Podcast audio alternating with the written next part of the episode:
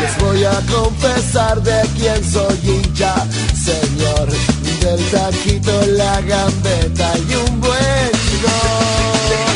Si el mundo tiene forma de pelota, al arco iris le puedo hacer un gol. Vamos, vamos a ganar, hay que saber diferenciar entre lo que juegan bien o juegan mal. Si no fuera por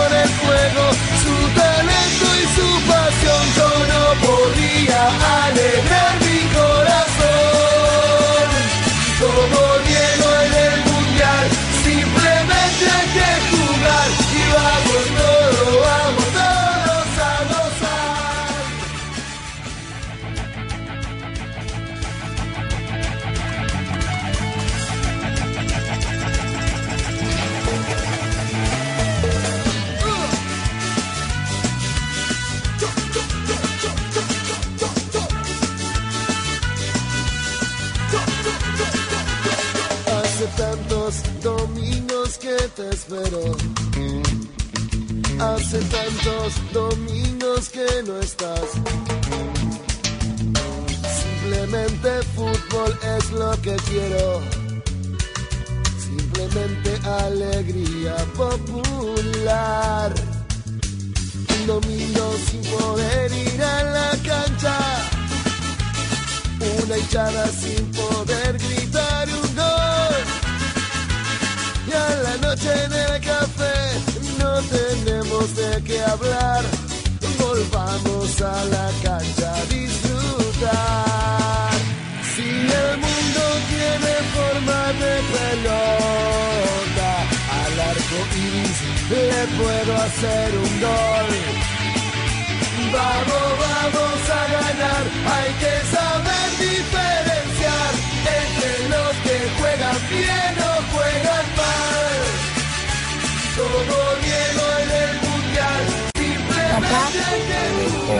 Porque somos del Atleti. Aquí todos más rojiblancos que Vicente Calderón.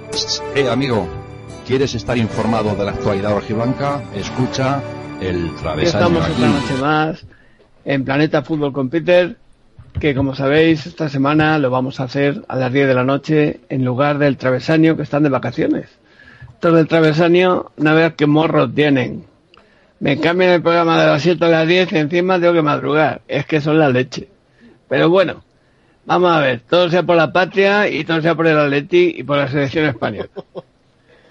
Buenas noches a todos, radioyentes, rojiblancos, rojiblancas.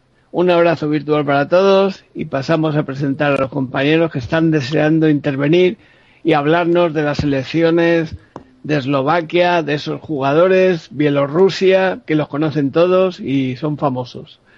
Eh, Carlos Barrero, eh, il dottore di Radio Atleti, si va? Buenas noches.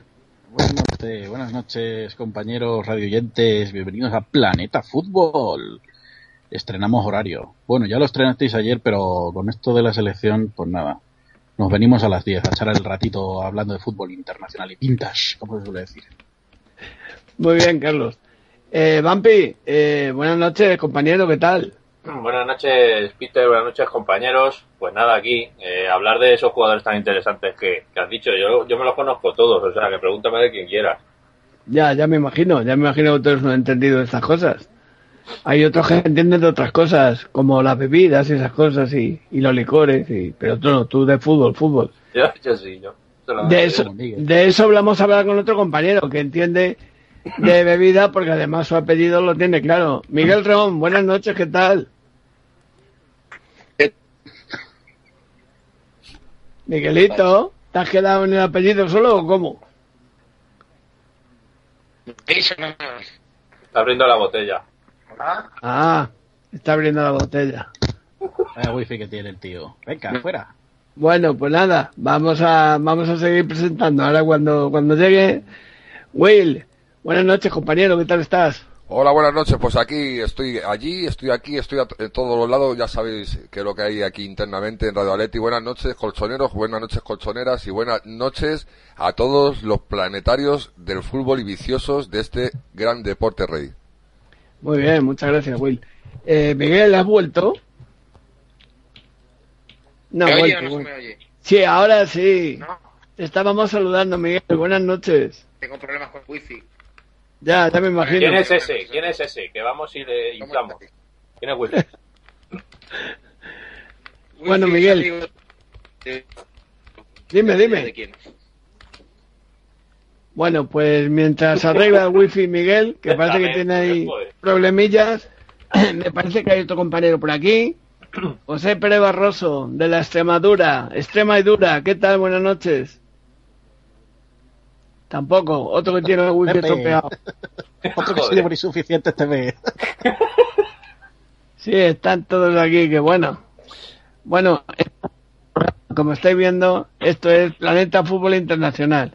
En cuanto que me cambian el horario, se, se me agrega el personal y, y ya no le funciona ni el wifi. Bueno, ¿qué vamos a hacerle? En otro momento irán entrando algún compañero más. Bueno, pues sin más dilación y después de unas mínimas risas, vamos a empezar con, con toda esta historia.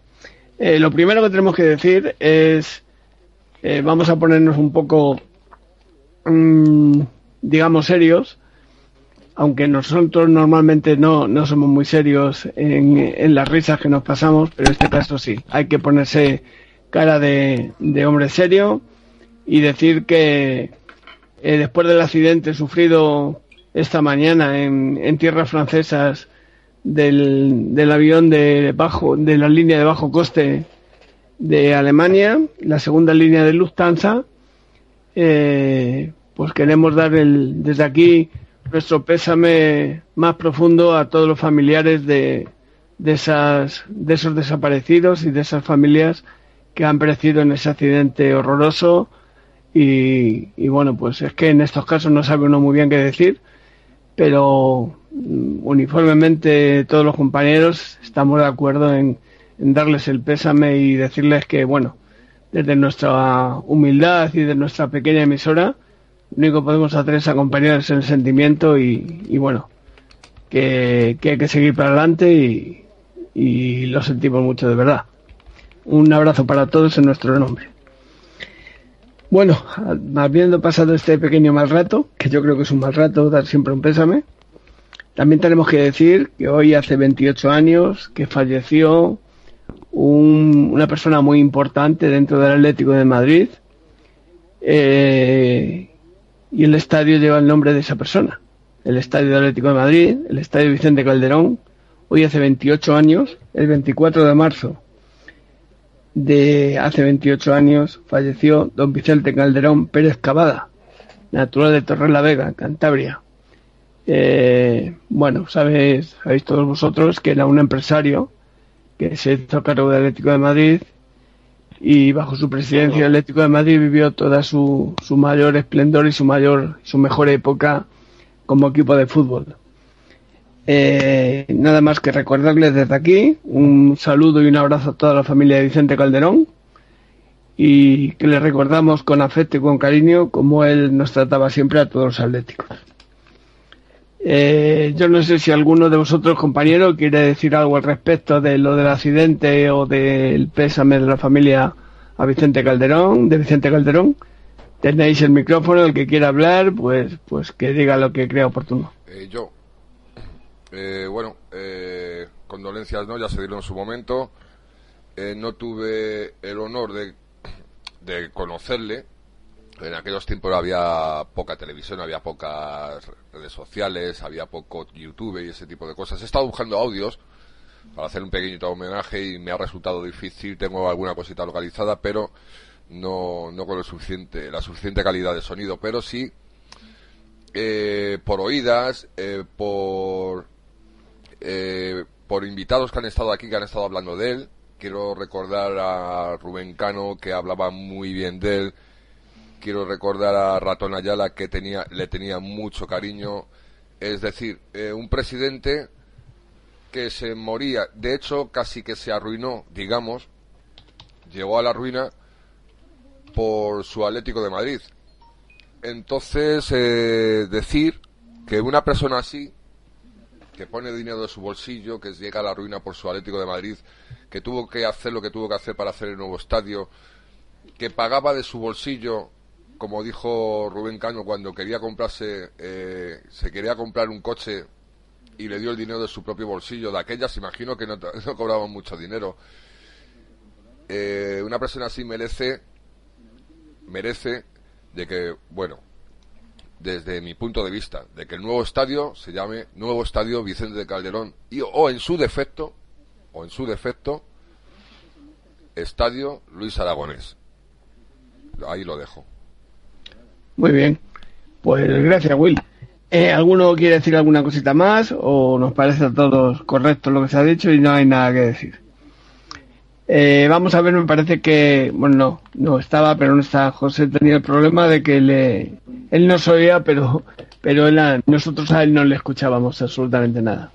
Bueno, vamos a aprovechar también y vamos a decir que hoy, eh, sin hacer propaganda, pero hay que decir que un gran atlético como José Antonio Martín Otín ha estrenado, ha presentado su libro en, en el centro en el centro cultural Eduardo Úrculo en el, distrito de Tetuán y es un libro dedicado a un jugador del Atlético de Madrid es jugador del Atlético de Madrid a Miguel San Román eh, conocido como el Pechuga San Román eh, uno de los mayores defensores del Atlético de Madrid y uno de los grandes porteros que ha tenido este equipo, aunque ha pasado mucho tiempo en el banco, porque ha tenido por delante eh, grandes jugadores como Rodri, Madina Beitia, eh, Pazos, eh, grandes porteros por delante de él. Pero bueno, yo quiero desde aquí hacer un homenaje a Miguel San Román. El libro se llama Las cuatro vidas de Miguel San Román, porque él lo ha resumido en cuatro, cuatro etapas de su vida. La etapa de futbolista, la etapa de promotor de boxeo, porque como, como me imagino que sabéis todos, fue promotor de boxeo. De hecho, una de las peleas más importantes de la historia del boxeo español, él era el promotor. Fue la pelea entre Miguel Velázquez y Pedro Carrasco por el título mundial de los pesos ligeros. Y, y bueno, pues eh, luego también eh, otra de las vidas es la que hace referencia a su, a su labor como manager o, o propietario o, administrador del, del tablao flamenco que había allí en la calle Barbieri, eh, en donde se juntaban jugadores de todos los equipos cuando venían a Madrid y era un tablao que se dedicaba al tema del flamenco. Y yo de todo esto me quedo con una frase célebre de Miguel San Román, del Pechuga San Román, cuando, cuando fue, le fueron a servir estas copitas que te dan detrás de, de las comidas y le preguntaron que si quería un, un- una copita, dijo sí, una copita de orujo, que él tomaba siempre una copita de orujo. Y, y entonces le dijo, ¿cómo lo quiere usted, blanco? Y se volvió y le dijo a la camarera, blanco ni el orujo. O sea, eso me quedó claro ya. A partir de ahí, Miguel San Román pasó a ser uno de mis ídolos más, más preferentes en, en la historia de- del Atlético de Madrid. Blanco ni el orujo, señores. Ya le quiso decir bastante. Él toma orujo, pero no era ni blanco. Me imagino Eso. que sería verde. Ca- Cala mucho, ¿eh? La afición, ese tipo de comentarios, lo veas. Claro, entonces es un, es un comentario que está ahí, que ha quedado, que ha quedado en, en la idiosincrasia de, de Miguel San Román. No sé si alguno quiere decir algo respecto a Miguel San Román o, a, o a este tipo de libros que se están escribiendo últimamente, en este caso Petón, un gran atlético y un- una persona que a mí me encanta escucharle cuando, cuando habla, que creo que un día de estos estará por aquí con nosotros, si no me equivoco, Will. Entonces, eh, bueno, si alguien quiere decir algo al respecto, eh, Vampi, tú mismo. No te equivocas, no te equivocas. Bueno, Will. Sí, yo, yo puedo decir, Peter, que primero que no he tenido la suerte de, de ver a San Román, pero sí he tenido la suerte de, de conocer anécdotas suyas, eh, cuando has hablado tú, eh, cuando han, han venido por aquí diversas personas hablando de, de leyendas del Atleti, también las he escuchado en otros programas de fútbol. Y bueno, la verdad es que es un, eh, un hombre que dio todo por el Atlético de Madrid, ¿no? Recuerdo que, que en su día cuando, cuando tuvo ese problemilla, que estuvo ingresado y tal, eh, las muestras de cariño que recibió eran eh, proporcionales a, a lo que había dado por el equipo. Y creo que todo libro que se le haga, pues, pues eh, se lo merece. Y respecto al libro de Petón, eh, bueno, decir que me alegra mucho de que ahora sí haya libros del Atleti eh, por un lado y por otro. En una época era imposible encontrar libros del Atleti. Eh, compañeros, compañeros, es que no sé si hay alguien que está en una torre de control, que suena el radar, suenan ruidos raros, que se mutee, por favor. José Pérez Barroso. Sí, yo creo que José. Ahora. Ahora. Está la, está la torre de control, el tío, ahí a sus anchas, claro. Y, y está sonando por aquí todo. Eh, José, eh, creo que no nos oyes. Y si nos oyes, pues, pues, o te cambias de ubicación o nos están saliendo los radares y todas las historias que tienes por ahí montadas. ¡Cuerpo a tierra, jefe! Ahí. Ahí Adelante- estamos. Adelante, papi. Que... ¿Pero me oís o no me oís? David, Sí, jo- jo- joder, te oímos. quítate la máscara de Darth Vader, tío, ¿no? Joder. Oye, Buenas noches. eh, bu- buenas noches, José. Eh, vamos a ver. Eh, Miguel, ¿estás ahí por ahí ya o, o no lo has solucionado todavía? Bueno, pues nada. Estábamos hablando de Miguel San Román y del libro de Petón. Estaba Vampi hablando y vamos a dejar que termine su alocución. Vampi, adelante. Sí, no, eh, decía que sobre el libro, sobre Román decía que bueno, que es una leyenda y se merece cualquier eh, halago y cualquier eh, libro que se le haga, por supuesto. Todos los libros, todos los libros que se le hagan serán pocos. Y de sobre el libro de Petón, bueno, decir que decía que me alegraba que ahora, hoy día, sí se encuentren muchos libros del Atleti, porque hubo una época que era imposible encontrar ninguno. Si había uno era de casualidad y por suerte ahora también nos lo ha traído esto el Cholo, ¿eh? Eh, parece que ha traído todo, pero es que es así. Eh, ahora, pues bueno, te puedes encontrar libros de, de todo tipo. Y es Claro. algo que me congratula. Muy bien. Eh, Carlos, ¿algo que comentar al respecto? Pues a mí me encantaría que nos ilustrase, sobre todo cuando, cuando venga Petón, porque eh, yo es que le, de- le debo un aprecio especial a este hombre, porque es que habla del Atleti de una manera que yo creo que, que poco se nos escapa tanto sentimiento, ¿no? Y sí me encantaría saber más, porque tampoco tenemos muchos aquí que no tenemos todavía una edad como para poder clasificar determinados futbolistas y genios del, del fútbol que han pasado por el club, pero la verdad que nos encanta, nos encantaría y nos encantará que nos ilustréis al respecto. Ya. Muy bien. Eh, yo eh, creo que ha venido otro compañero. Eh, Pedro, ¿estás por ahí? Buenas noches. Buenas noches, compañeros, ¿qué tal? Es, es que se suman, Peter, al programa. Es que Vale, no pues, pues, pues que buenas noches, Pedro. Aquí estamos en Planeta Fútbol. Eh, entonces, bueno, estamos hablando de Miguel San Román. Eh, te lo digo por si no habías logrado oírlo. Yo os voy a, os voy a dar unas pequeñas reseñas de Miguel San Román, si me permitís, si os apetece. Eh, porque bueno, yo sí le he visto jugar algunos partidos, muy pocos porque no ha jugado muchos, estaba casi siempre de reserva. Y bueno, puedo decir que, que Miguel San Román eh, nació el 25 de abril del año 1938. Nació en Zamora, en un pueblo llamado Monbuey.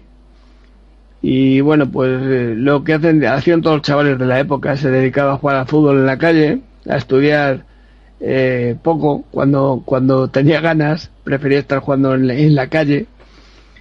Eh, luego se vino a Madrid y, vivía en la calle Donoso Cortés, en- iba a, la- a las escuelas pías y ahí es donde se empieza a ser portero. De hecho, yo he escuchado alguna anécdota a Petón, esto es, es una cosa que lo he escuchado, comentar en su momento que entrenaba al lado donde estaba el estadio de Vallehermoso. Y entonces él jugaba al fútbol por la mañana, por la tarde y a todas horas. Y allá había un equipo de chavales que jugaban, de un par de chicos americanos, que cogieron una pelota de béisbol y un bate y, se dedicaban a jugar por allí. Nada, dos chavales americanos que, no tenían ni idea del fútbol y bueno, pues se dedicaban a jugar a esto. Eh, se fue haciendo un equipo de, de béisbol que al final era un equipo juvenil y que ganó el Campeonato de España en Barcelona. Y, como casi siempre, pues en aquella época ya empezaban, eh, ¿qué pasó? Que era un, era un, un, equipo pues, pues de amigos, ¿no? Se puede decir que no tenían ni oficio ni beneficio. Y este equipo lo compró entero el Real Madrid. Y entonces pasó a tener un equipo eh, de béisbol sin haber jugado, ni haberlo aparentado, ni haberlo hecho, pues un equipo juvenil, campeón de España con el nombre del Real Madrid. Esa es una de las pequeñas anécdotas. Eh, San Román llegó al Atlético con 16 años. Además, eh, cuando fue a entrenar, esto también se lo he escuchado alguna vez a Petón, por eso, por eso lo nombro, porque es el, artífice de toda esta historia. Eh, fue a entrenar, fue a, su hermano, le llevó a, a, presentarse las pruebas al Atlético de Madrid, pero tenían que entrar entonces con 16 años y él tenía 15 y no le dejaban entrar, no le dejaron pero como faltaba alguien en la portería, le dijo el entrenador que estaba haciendo las pruebas, bueno, ponte de portero y a ver qué pasa. Y aunque no te puedes quedar, pero bueno, ponte de portero y así jugamos el partido. Empezaron a jugar y bueno, a Miguel San Román no había quien le metiera un gol. Aquí paraba todo. Al, terminar el partido, el entrenador eh, del Atlético de Madrid de, aquella época, era el que hacía las pruebas, un personaje llamado, personaje en el buen sentido de la palabra, se llama Pirulo eh, se puso a tirarle, a, darle tiros a, San Román con 15 años, y es que era bien que le metía pim, pam, por aquí, por allí, y, paraba casi todo, por no decir todo. Y le dijo, bueno, mira, chaval, aunque tú no tienes 16 años, eh, vete para allá que te vas a fichar por nosotros. Y estuvo un año sin poder jugar, fichado por el Atlético de Madrid, porque todavía no tenía la edad reglamentaria para poder jugar y a partir de los 16 años ya pasó a, jugar con el Atlético de Madrid. Yo creo que son anécdotas de Miguel San Román, del Pechuga San Román, al que José Pérez Barroso conoció el otro día cuando estuvo en Mérida, en la comida de veteranos, y vamos a darle paso a, José, por si quiere hacernos algún comentario sobre, sobre la personalidad de, Miguel San Román, del que hoy se ha estrenado el libro eh, que ha hecho José Antonio Martín Otín, Petón. Eh, José, eh, ¿qué nos puedes contar del Pechuga San Román? ¿Cómo te sorprendió en pues, Mérida? Sorprenderme, pero, aparte en el amplio sentido de la palabra, porque fue la primera persona que me encontré al subir al autobús del Atlético de Madrid. Me encontré a, una, a un hombre enorme desde arriba, mirándome ahí a, a, ver quién era ese, ese muchacho que entraba en el autobús. Yo me quedé con un careto Digo, hola, hola, ¿tú quién eres? Pero así, ¿eh? ¿Tú quién eres? No, no, yo soy José de, de Radiador. y ya, muy bien, muchacho, pasa, pasa, pasa. Pedí así dos collejas y para adentro. pero tal cual, como te lo estoy contando, me soltó dos collejas de entrada. Nada, pero entrañable, un tío súper abierto, muy buena gente y, y todo un... vamos, era el que partía el bacalao allí, el que mandaba. Sí. Eh, yo, por terminar un poco las anécdotas de Miguel San Román y meternos en alguna otra cosa, ahora comentáis el resto de compañeros alguna cosa si, si creéis que es, es aceptado. Eh, cuando subió al primer equipo lo subió el que era entonces entrenador del Atlético de Madrid, Fernando Daufic. Habréis escuchado hablar de Fernando Daufic. Eh, todos los atléticos hemos escuchado alguna vez hablar de, hablar de él. bueno, pues Miguel San Román jugaba y entonces el Atlético de Madrid, por su, por su parte, llegó a un acuerdo con el Murcia para que se fuera cedido un año.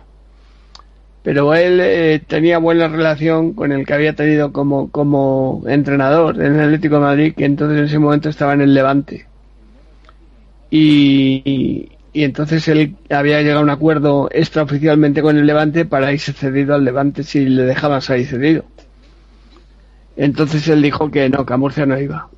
Entonces se enfrentó con el club y el club eh, le puso un, un, castigo severo, eh, duro para la época y es que todos los jugadores se entrenaban, eh, quedaban en el estadio, estamos hablando ya del estadio metropolitano, a las 10 de la mañana, y a él le decían que tenía que estar a las 8 en la puerta.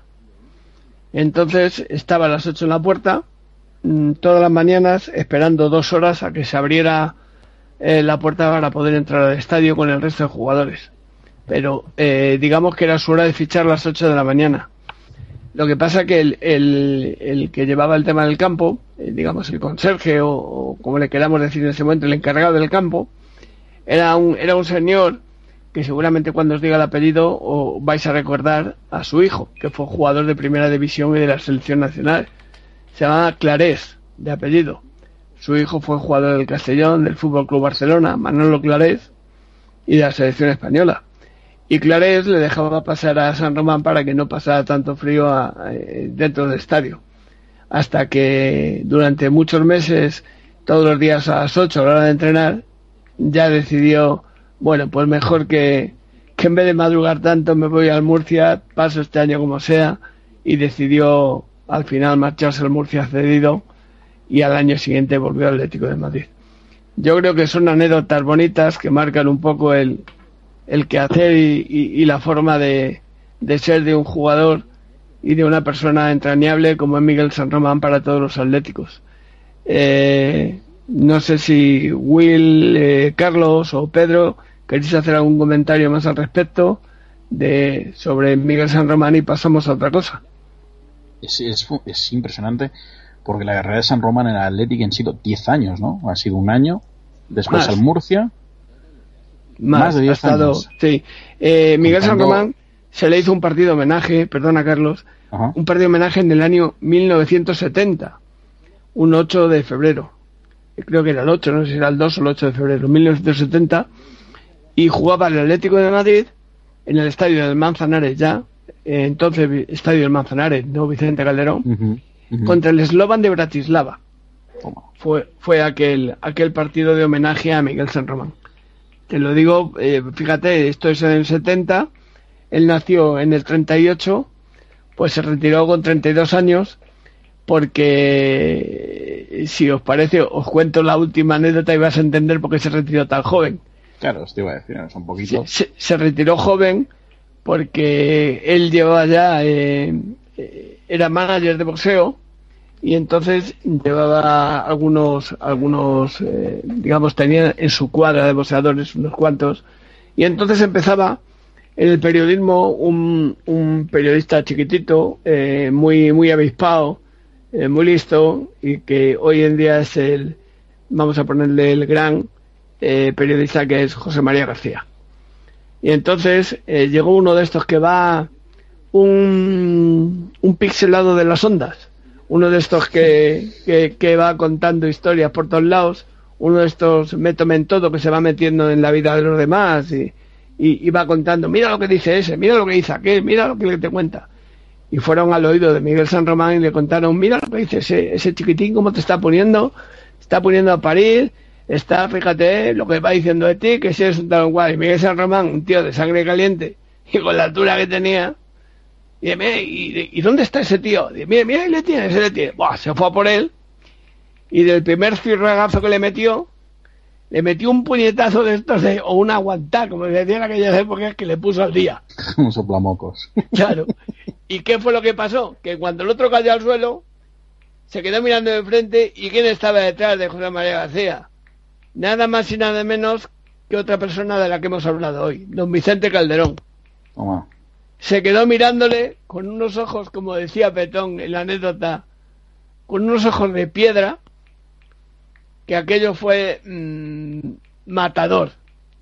Eh, Miguel San Román se dio la vuelta y el día siguiente se presentó en el club. El club le iba a sancionar por toda esta situación, por, por eh, haber llevado el nombre del Atlético de Madrid eh, a mala situación porque en este en ese aspecto Vicente Calderón era un tío cabal, un hombre honesto y recto donde los haya. Y no le gustaban esas tonterías, esas, esas cosas.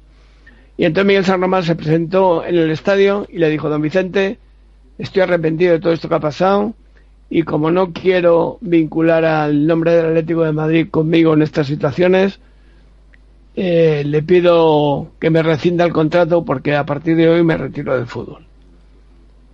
Y se retiró del fútbol Miguel San Román con 32 años. Fíjate. ¿Qué os parece, chicos? Bueno, Una pues anécdota La verdad es que no sé si decir que le honra, pero no sé. Sí. No sé, cada uno tiene una opinión al respecto, ¿no? Yo lo que quiero es que me la deis. Pedro, Yo ¿tú qué creo, yo creo que no había motivo de ese, para ese, la verdad. Ya. Bueno, yo Pedro, creo- me, Una- una me, verdadera pérdida. me quedo totalmente impresionado por, por vamos, eh, hoy en día eh, miles, o sea, montones de futbolistas eh, eh, tienen peleas, discusiones, historias y no se retiran y pues habla, habla muy bien, habla muy bien de, de San Román. De la, de la dignidad como persona de decir, bueno, pues yo cojo, me retiro y para no manchar la imagen. Impresionante. Carlos, ¿tú, ¿tú cómo lo ves? Bueno, claro, es que, es que ya, si, si ya por- empezamos con que este hombre, Blanco ni, ¿cómo era? Ni el, Blanco ni el orujo. ni el orujo, ¿no? Blanco ni el orujo. Luego que está más de 10 años en el club, que tiene este altercado, vamos a decir, ¿no? Y, y coge y se retira porque lo primero es, lo primero es lo primero, o aquel que dice.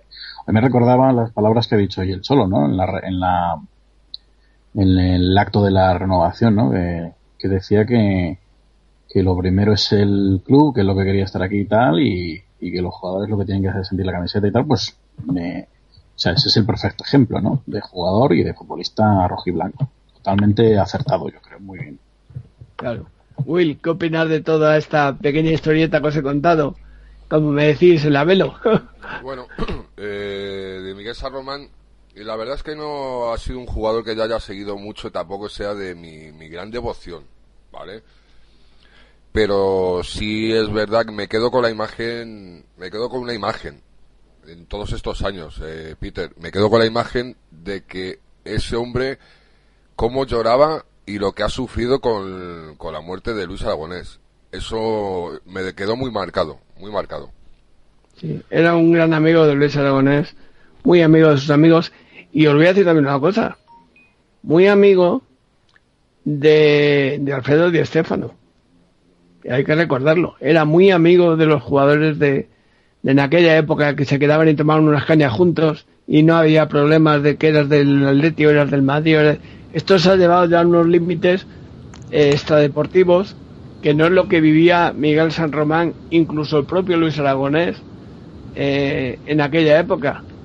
Eh, podría estar contando anécdotas que se las he escuchado a Petón eh, 70.000, pero creo que es mejor no contar más y que él sea un día el que nos la cuente o que la gente compre su libro y, y se las pueda ir leyendo y, y contando. José, tú Sí. que le has conocido personalmente, te dejo que cierres el tema de Miguel San Román. ¿Cómo se- te ha parecido estos comentarios que yo he hecho y anécdotas que he contado? Pues muy acertados todos. Además, fíjate si, si se lleva bien con todos los jugadores de la época, que hoy en la presentación ha estado, bueno, en el homenaje ha estado Ignacio Zoco.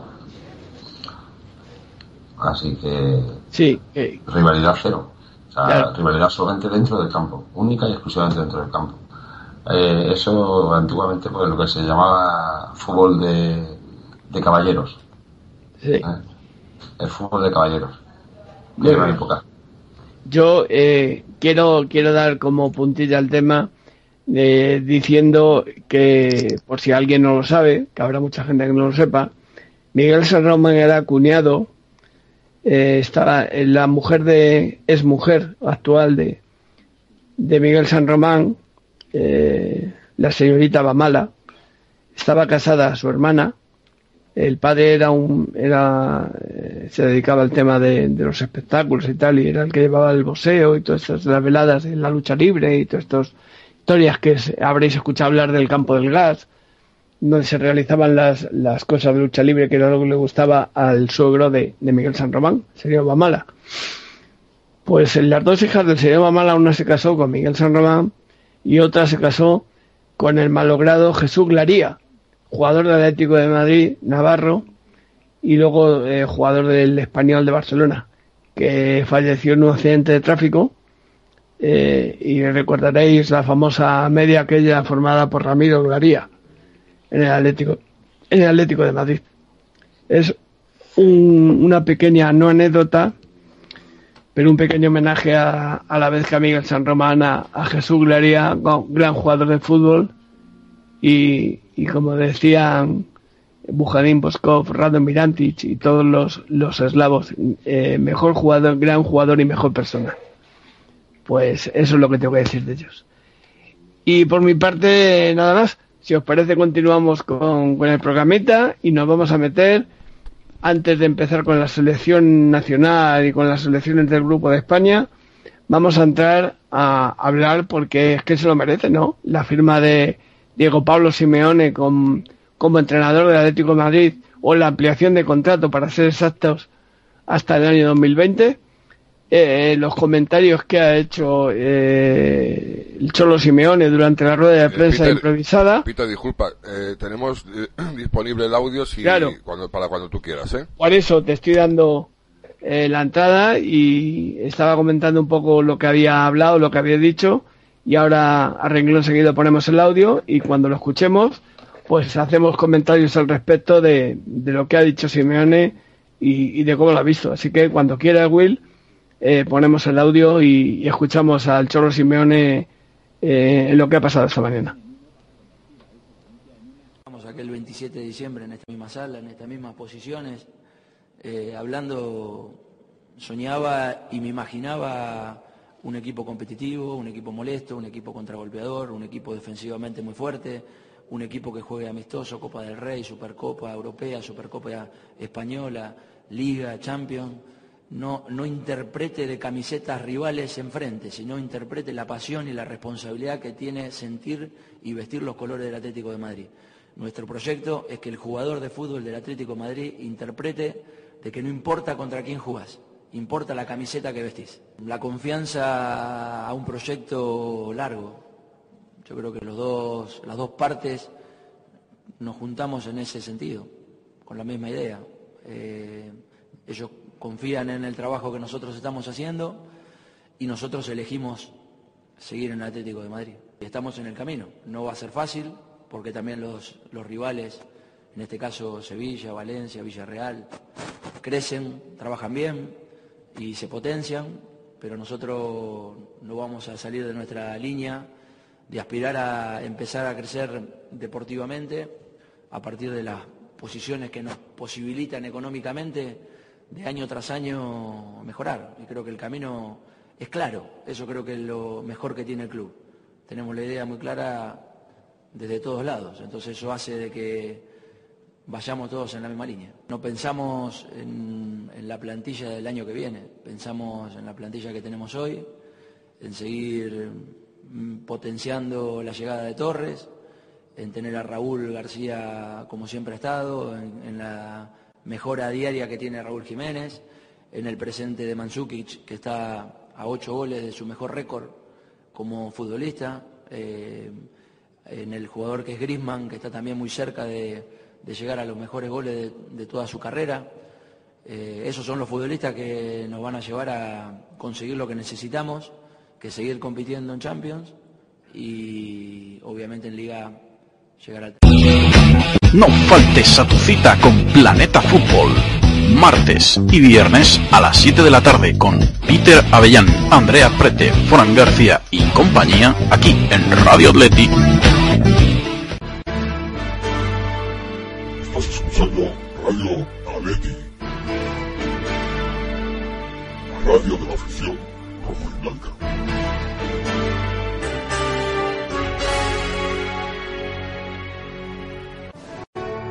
Papá, ¿por qué somos del Atleti? Aquí todos más rojiblancos que Vicente Calderón. Eh, amigo, ¿quieres estar informado de la actualidad rojiblanca? Escucha El Travesaño aquí, en Radio Atleti. ¿Qué es el del Atleti? Un sentimiento muy grande. El Atleti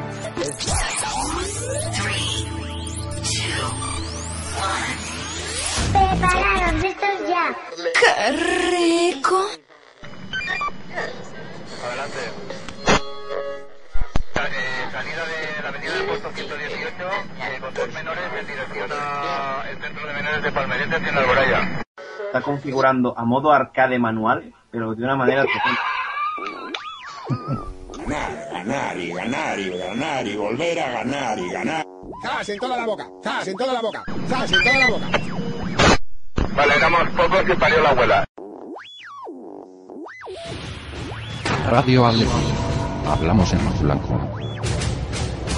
Un buen colchonero hace tres cosas. La primera, los domingos al Vicente Calderón. La segunda, a final de temporada a Nestur. Y la tercera, Hola, soy Diego Simeone. Solo quiero decirle a todos los compañeros del travesaño que ya vamos. Minuto a minuto, segundo a segundo. Esto va a ser el mejor programa de la radio de los Atléticos de Madrid. ¡Opa! Forza Atlético. Forza Atlético, minuto a minuto, segundo a segundo, segundo a segundo, segundo a segundo, segundo a segundo.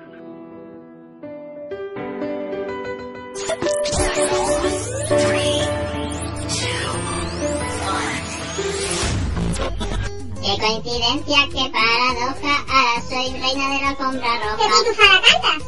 El himno del travesaño, el programa estrella de Radio Atleti. ¿El travesaño? ¿No lo conoces? ¿No has deseado nunca un programa que solo hablen en rojo y blanco? Sí, claro, estoy pitufeata de vikingada.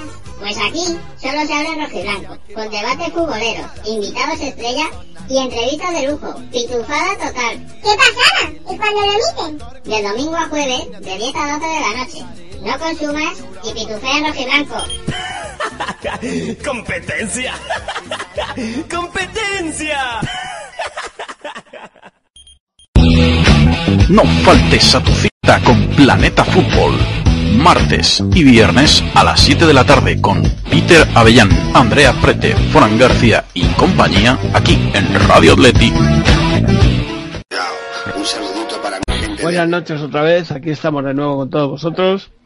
Esperamos que os haya, me imagino que lo habréis escuchado hoy un montón de veces, pero nosotros como Radio Atleti no podemos dejar de pasar eh, la noticia de la, la ampliación de contrato de Diego Pablo Simeone, el chulo Simeone por el Atlético de Madrid. Eh, vamos a hacer algunos comentarios respecto a lo que ha dicho Simeone. Yo abro, abro digamos así, un poco la veda y, y voy a decir eh, unas cuantas cosas y los compañeros vamos a ir comentando. Cuando le han preguntado una señorita, como diría Rado Mirantic, una pregunta de chicas, le ha dicho que en qué pensaba eh, en los próximos partidos, eh, en los próximos proyectos que tenía, y dice, yo piso Córdoba. O sea, le ha dejado claro que, que él piensa y sigue pensando en partido a partido. Esa es una. Otra ha sido el, el que los demás no se tienen que preocupar por nosotros. Nosotros no tenemos que pensar contra qué jugamos, sino exclusivamente saber a la camiseta que estamos representando, que es la camiseta del Atlético de Madrid. Eso es lo que nos tiene que preocupar.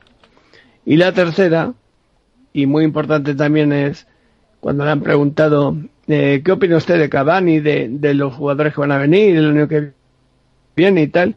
Eh, nosotros no pensamos en los jugadores del año que viene, pensamos en, lo, los de este año. El año que viene ya pensaremos en ellos, los que vengan.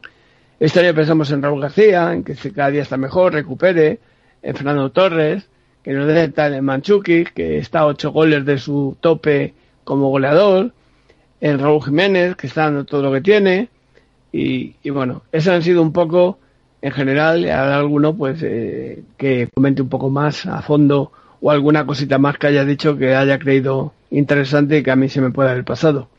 Eh, eh, Vampi, eh, tú mismo empieza a ver cómo has visto el tema y, y cómo, cómo te has quedado con la rueda de prensa Chimeone y de, Cerezo en esta mañana.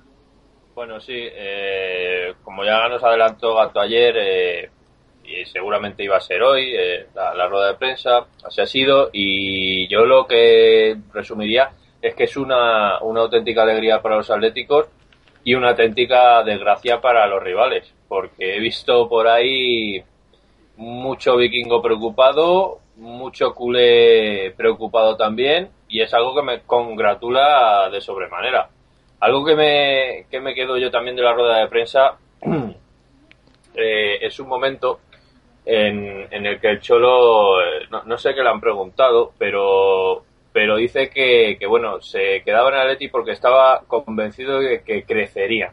O sea, eso es un, no sé, a mí es como tomarte una, una, una pastilla de vitamina, ¿no? Eh, dice, joder, si te dice este hombre que van a crecer, mm, lo que diga este hombre va a misa. Entonces es como una tranquilidad de saber que en los próximos años el Atleti eh, va a ir para arriba y no vamos a tener sorpresitas en plan te hago un fichaje rarito o te hago la zancadilla. Creo que la zancadilla ya se la hicieron el año pasado y si ha renovado precisamente porque ya no, no va a haber más zancadillas en el camino. Y es una auténtica noticia. O sea, esto de tenerle hasta 2020, que es anecdótico, eh, por otra parte, porque bueno, ya sabemos que las fechas luego Hombre, Cholo dice siempre que le gusta cumplir los contratos, pero ya sabemos que esto es así. Además tiene la cláusula esta de que pueden rescindir tanto él como el equipo, que él ha tenido siempre, que ha renovado con el Atleti. Pero bueno, te dice que está, está comprometido con el club y no solo eso, también el cuerpo técnico, que, que es otra parte muy importante del éxito de este Atlético de Madrid. Ah, Yo creo que, que esto de- del año a año es una es un poco una, una banalidad, una tontería que dice todos los que no quieren al Atlético de Madrid, porque la realidad es que cualquier equipo y cualquier entrenador está año a año. Si los resultados no van, si el equipo Exacto, no funciona, sí. si la cosa no va, te echan y no tienes que esperar ni al año. A los tres meses estás en la puta calle hablando claro y, y te quedas como estás. Yo creo que lo que han querido demostrar con este acto ha sido que hay un proyecto a largo plazo, que hay un proyecto ilusionante, que el Atlético de Madrid va a seguir creciendo y sigue creciendo, que es lo que ha dicho Simeone, y, y yo creo que, que ha estado ha estado muy en su línea como siempre. Eh, Pedro, ¿tú qué opinas de, la rueda de prensa de Simeone y las cositas que ha dicho? Yo me quedo con, varias frases, entre ellas la que, la que dice que, los jugadores tienen que sentir la responsabilidad de lo que es vestir la camiseta de, del Atlético. Eso hace que, vamos, que todos los atléticos nos vengamos arriba y, y sintamos eh, el amor y la pasión que, que le transmite Simeone a, a los jugadores y al club en, en el tiempo que, que lleva y, vamos y decir que el, que el futuro con Simeone es, es prometedor. O sea, para mí el mejor fichaje es Diego Pablo Simeone. Vengan jugadores, no vengan, pero estando él, eh, los jugadores que hay se van a dejar la piel como han hecho hasta ahora. Y vamos, yo para mí, y sin duda, es el mejor entrenador del mundo a día de hoy. Muy bien. Carlitos, ¿qué opinas de, de esta situación, de la rueda de prensa y todas estas cositas que hemos hablado? Hombre, esto marca un punto histórico. El día de hoy va a ser eso, va a ser un día para recordar durante muchos años, porque este señor ha sido icono en el club como jugador y evidentemente está siendo todavía más icono en el club como entrenador, porque está consiguiendo grandísimas cosas con el club. Fíjate que eh, sí que es verdad que no hemos conseguido la tan ansiada Champions, que hemos estado rozándola por, por un minutito, por menos de un minutito, pero desde luego eh, lo que está haciendo y lo que va a hacer este señor es, vamos, ya a menos, menos de lo que hemos hecho es imposible o casi imposible. Y estar todos los años en Champions, que es lo que se pretende, lo va a conseguir seguro. Vamos, me parecería un poco raro que este año no, no estuviéramos por lo menos entre los cuatro primeros, ¿no? Aunque luego tengamos que jugar una previa o lo que sea, pero estar siempre, digamos, ahí en, en la pomada. Y eso es lo que se pide. Que el Atlético de Madrid se recuerde año tras año por ser un club de los más poderosos de Europa. Claro. Muy bien. Eh, José, tu opinión al respecto, ¿cómo, cómo lo ves y qué, qué opinión te ha quedado el tema? Yo, la verdad que me lleva una alegría enorme por la renovación del Cholo, porque para mí supone los cimientos de algo muy grande, muy grande que está por, por empezar y como todos sabemos que para empezar bien, si hay unos cimientos fuertes, puedes tirar para arriba lo que quieras. Y el Cholo son unos cimientos de lo más fuerte que hay. Es el mejor entrenador ahora mismo para mí del mundo, sin discusión alguna. Y ahora, pues nada, a, a esperar a ver cómo terminamos la temporada, que yo sé y espero que muy bien. Y nada, y ya por la sea Champions, como dice Carlos. Esto, esto es así, yo creo que el Cholo desde el año pasado en Lisboa se le quedó entre ceja y ceja y eso lo tiene como una meta grabada a fuego. Road Ya. to Berlín. Muy bien, José. Eh, Will, ¿qué opinión te ha quedado con el tema del Cholo Simeone y todas las cositas que ha dicho? Bueno, pues eh, muy contento, muy contento, ahora voy a explicar por qué. eh, bueno, deportivamente hablando, es- era lo que procedía. Era lo que procedía y era lo que ya, a ver, de sorpresa a mí no me ha pillado porque aquí ya lo sabíamos desde hace ya meses. Lo sabíamos desde- hace ya meses de que, de que esto iba a ser así, le pese a quien le pese. Hablo de los medios que intentaban desestabilizar al club, los medios que de cara a un derby decían que el Cholo se iba a ir, eh, programas nocturnos donde hay algún personaje peluquero con una taza llena de no sé qué, porque yo creo que ni de siquiera está llena de whisky, porque si fuera de whisky eh, sería otra cosa. Decía que también este era el último año. Eh, comentarle también a. Mencionar también a Manolete, que algo también comentó de que se iba a ir el Cholo. Se ha equivocado, Manolete. Año sabático, decía. Año sabático. Y bueno, pues, pues muy contento, muy contento. Era lo que, lo que. Yo creo que lo que procedía. Es muy atlético, siento los colores y creo que se ha demostrado.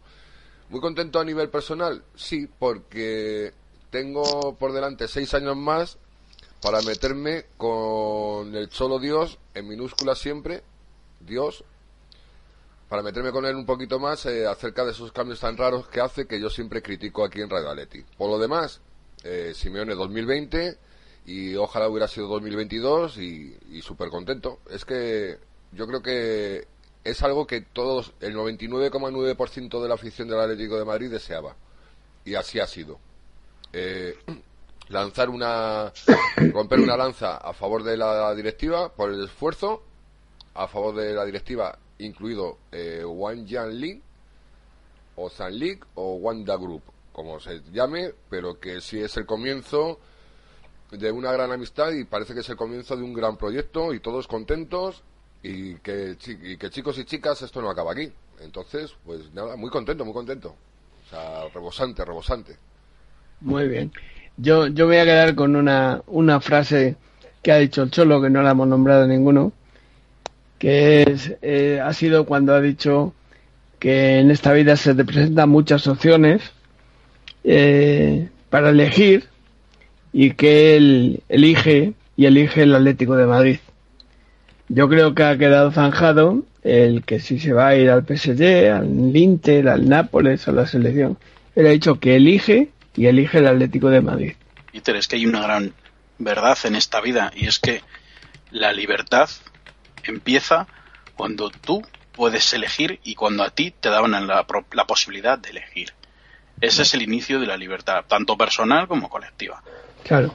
Por eso he querido remarcarla, porque a mí me ha parecido exactamente lo que tú has dicho, Carlos.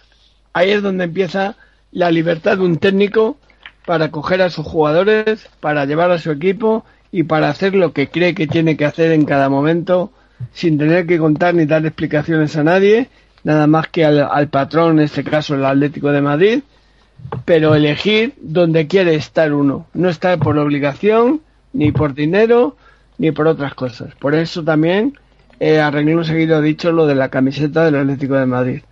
La gente tiene que tener pertenencia al club, pertenencia a este equipo y saber que está defendiendo la camiseta del Atlético de Madrid, que es lo más importante, por encima de técnicos, jugadores y de todo. El club, la camiseta. A mí me parece muy importante, la verdad es que me lo parece. Bueno, compañeros, pues vamos a meternos con, con el fútbol de la selección, eh, que como sabemos hoy, hoy se ha pasado el reconocimiento médico Diego Costa que tenía pendiente con los eh, galenos, como dicen eh, los entendidos, con los médicos, para ser exactos, de la Federación Española de Fútbol y de la selección, ratificando la lesión que tiene eh, Diego Costa en el en el bíceps femoral, si no si no me equivoco. Tenía una lesión de grado 1, una Una rotura una rotura de fibras de grado 1 creo que era. eh, han dicho y entonces no podía no podía seguir en el en la concentración porque no iba a poder jugar. Eh, Diego Costa ha venido, eh, según sus palabras, porque quería dejar claro su compromiso con la selección. No quería que quedaran dudas de sobre, sobre la posibilidad de que no quería venir o le presionaba a su entrenador de club. Eh, y bueno, pues yo creo que ha hecho lo que debía de hacer y ha hecho lo que corresponde. Ha venido, se la ha mirado, ha dicho no estás, pues te vas para tu casa y ya está, sin problemas. Y luego, bueno, pues hoy han hecho la, la selección española su primer entrenamiento, sin novedades llamativas, simplemente que a mí me sigue chirriando mucho el comentario que hice ayer, y lo vuelvo a hacer hoy, de que con toda la cantidad de delanteros que hay en España para jugar un partido de este tipo, eh, tengamos como delanteros eh, titulares después de que se haya Diego Costa, exclusivamente eh, a dos, porque hay un tercero, como es Pedro del Barcelona, que, que está actuando de centrocampista por el lado derecho en, en, algunos, en algunos partidos, en los pocos que son, y toda, toda la fuerza atacante de la selección española se reduzca a Morata y a Juanmi. Yo, a mí me parece que, que sí, ya sabemos que los centrocampistas son llegadores que tienen que marcar, que llegan en segunda oleada, que sí, lo que tú quieras, y a mí todo eso me parece muy bien. Pero una selección que juega en su casa, jugándose eh, buena parte de la clasificación para la Eurocopa, eh, con dos delanteros, como Morata y como Juanmi, Dios quiera que me equivoque, que me suelo equivocar, pero yo sigo sin ver clara la situación. No sé si hay alguno que quiere decir algún compañero algún comentario al respecto este y, y nos metemos con los grupos de, de, la Eurocopa y con los partidos de la selección española que quedan y todo este tema. ¿Alguno quiere hacer algún comentario? Sí, a mí sí me gustaría comentar sobre la delantera de la selección. Pues adelante, Pedro. Eh, nada, decir que me parece totalmente injusto que el Marqués del Nabo, de un don Vicente del Bosque, para algunos, eh, no cuente con Alberto Bueno llevando 15 goles en el Rayo Vallecano, que no sé, me llama mucho la atención que un tío marque 15 goles sin desmerecer al, al, Rayo ni perderle el respeto en ningún momento, pero 15 goles con el Rayo son muchos y otros con menos vayan. O sea, para mí marcar 15 goles en el Rayo es como marcar eh, 40 en la Juve.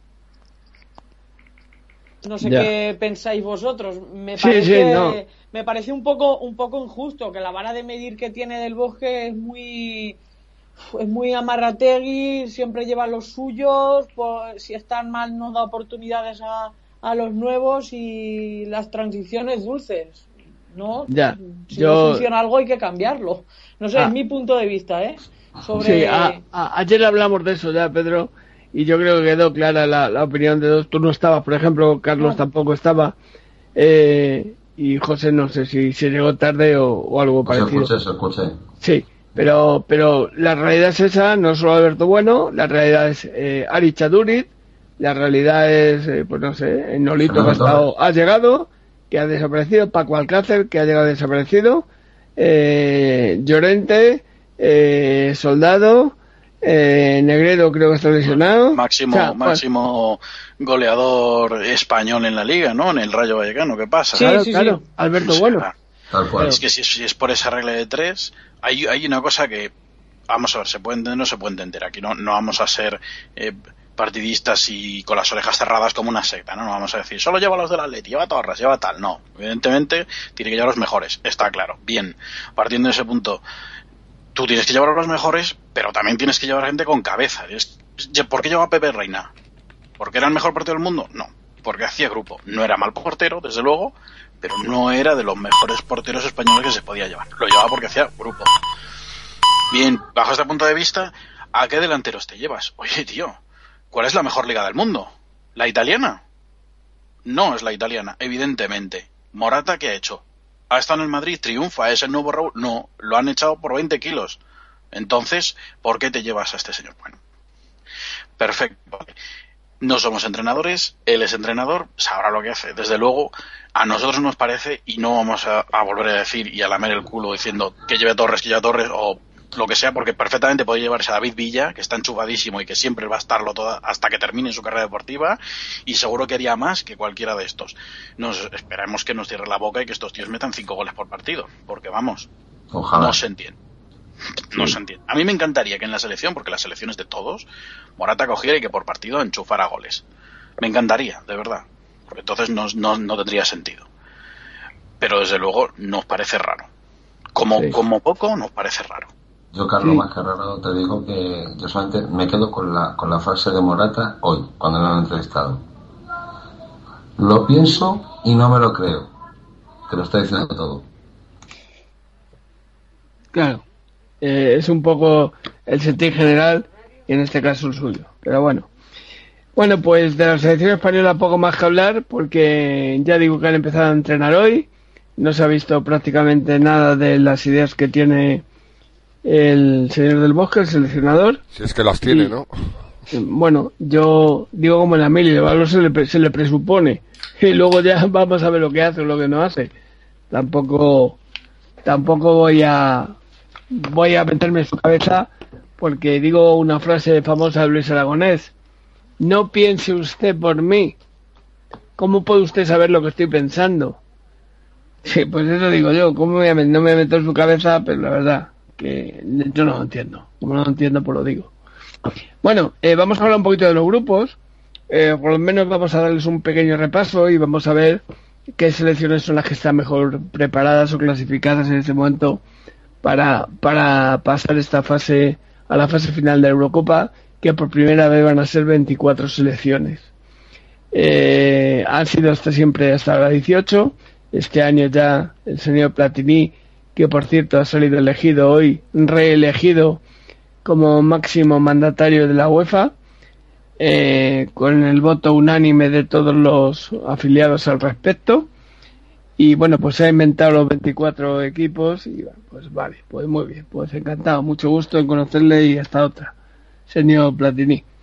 Eh, en el grupo A de selecciones lo forman la República Checa, Islandia, Holanda, Turquía, Letonia y Kazajistán. El primer clasificado en ese momento, Kazajistán.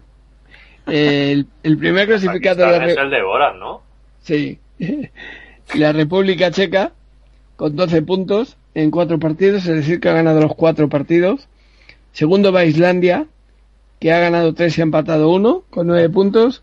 Tercero va Holanda, oh sorpresa, ha ganado dos y ha perdido dos, seis puntos. Y luego están Turquía con cuatro, y Letonia con dos y Kazajistán con uno. Quedan seis partidos. Eh, pueden pasar muchas cosas. Yo creo que la República Checa es clara favorita. Y el segundo puesto se lo van a jugar Holanda eh, e Islandia posiblemente. A no ser que tengan una debacle y Turquía se pueda meter, aunque, aunque yo lo dudo. Pero, pero bueno, eh, cosas más difíciles han visto.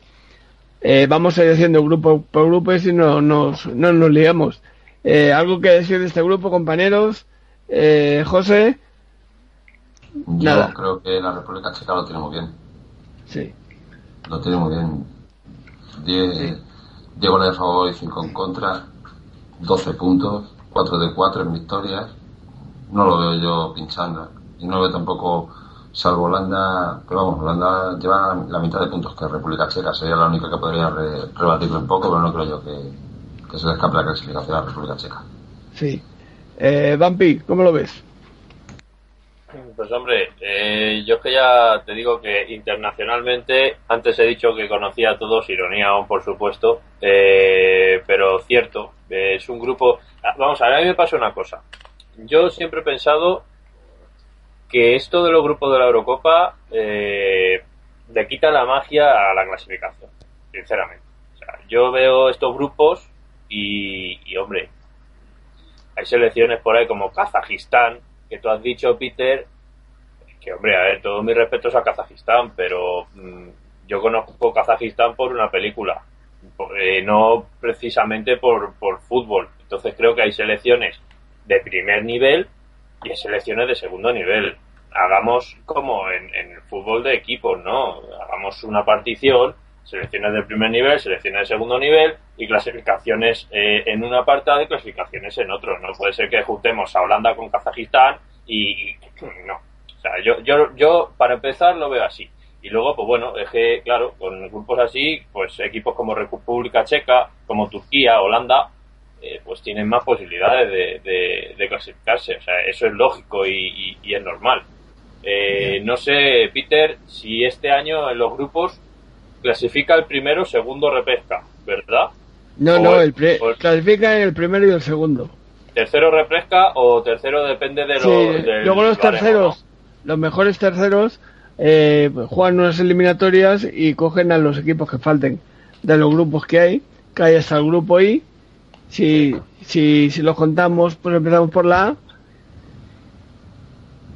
Hay ocho grupos, eh, nueve, nueve grupos, con lo cual son 18, 18 equipos ya cogidos de los dos primeros. Y luego los seis siguientes, pues son los, los, los seis mejores terceros, digamos así. O al final jugarán algún partido en repesca los seis siguientes que queden. O, los, o 12 equipos y quedarán seis. Eh, o sea, a ver, eh, siempre, siempre hay es alguna una sorpresa. chapucilla. Sí, es, una, es, que, es que es a lo que voy. Es que, mm, sinceramente, yo esto lo deberían cambiar, aunque no lo van a cambiar porque llevan eh, muchísimos años así y así se va a quedar.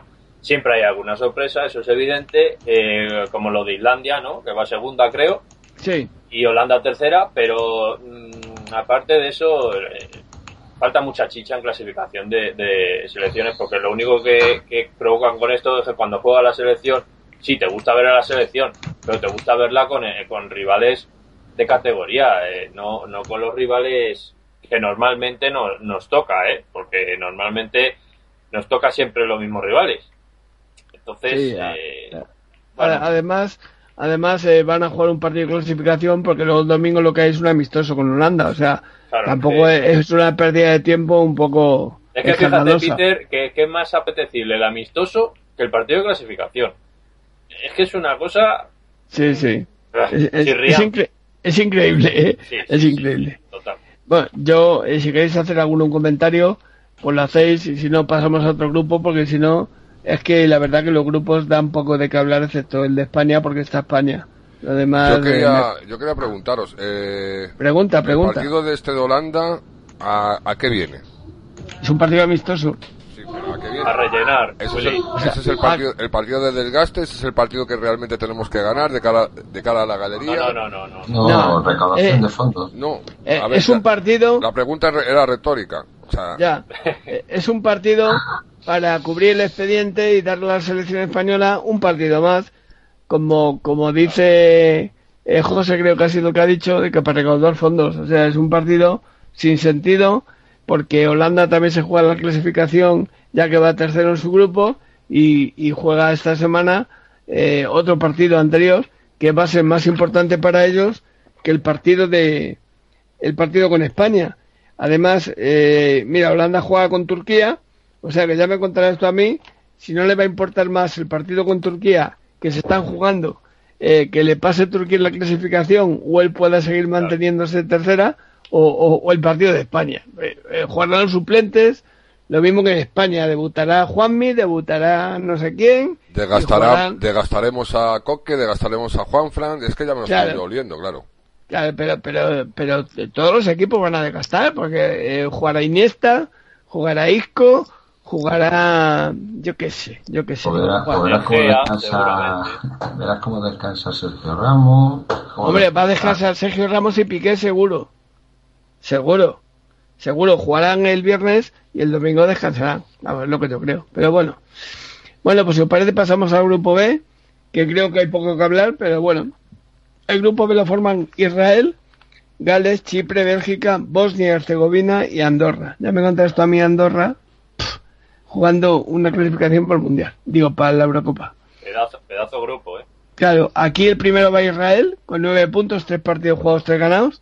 Segundo va Gales, eh, con dos partidos ganados y dos empatados. Tercero va Chipre, con dos partidos eh, ganados y dos perdidos. Y cuarto, oh sorpresa, va Bélgica, que lleva un partido ganado, dos empatados. O sea, es un poco, mm, como quedan muchos partidos todavía, que quedan seis partidos, pues me imagino que Bélgica remontará y estará un poco ahí porque Israel eh, nada y Gales como el expreso de Gales eh, no funcione pues entonces no tiene nada que hacer yo creo que hay poco que comentar de ese, de ese grupo a no ser que alguno queráis hacer algún comentario Sí, sí, yo, Peter, que, que hombre, eh, a mí según los ibas nombrando me parecía la gala de Eurovisión, te lo digo en serio, o sea, Andorra, eh.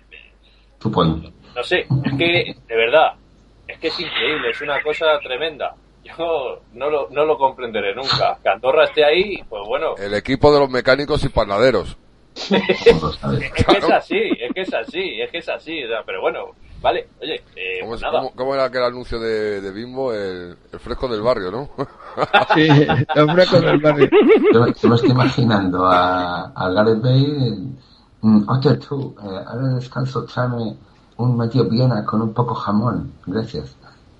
En Andorra lo conozco porque se subía ahí a comprar el tabaco y tal, Sí, pero, y pero futbolísticamente o tendrán un campo, porque eh, entre tanta montaña tampoco creo yo que, que quepa mucho más. Pero bueno, oye, se habrá que respetar que está ahí y ya está. Pero no ha, ni, ni ha ganado, ni ha empatado, solo ha metido los dos goles y ni un punto. Así que Los bueno. borranos han dejado de seguir a Vampi. Pues sabes una cosa, que es fácil que si no tienen campo jueguen en el campo que tiene Gibraltar, porque luego vendrá Gibraltar también, que tiene también la selección. Coño, pues entonces nada, hombre, nada que añadir. Pues te Gibraltar digo va a que- jugar a Portugal, ¿no? Va a jugar a Faro. Sí, yo no sé dónde van a jugar, pero el caso es que no van a jugar encima del Peñón, vamos, me imagino. Yo, yo lo flipo, de verdad. Eh, Pero bueno, es que es para dar, que- una- que es para dar una vuelta.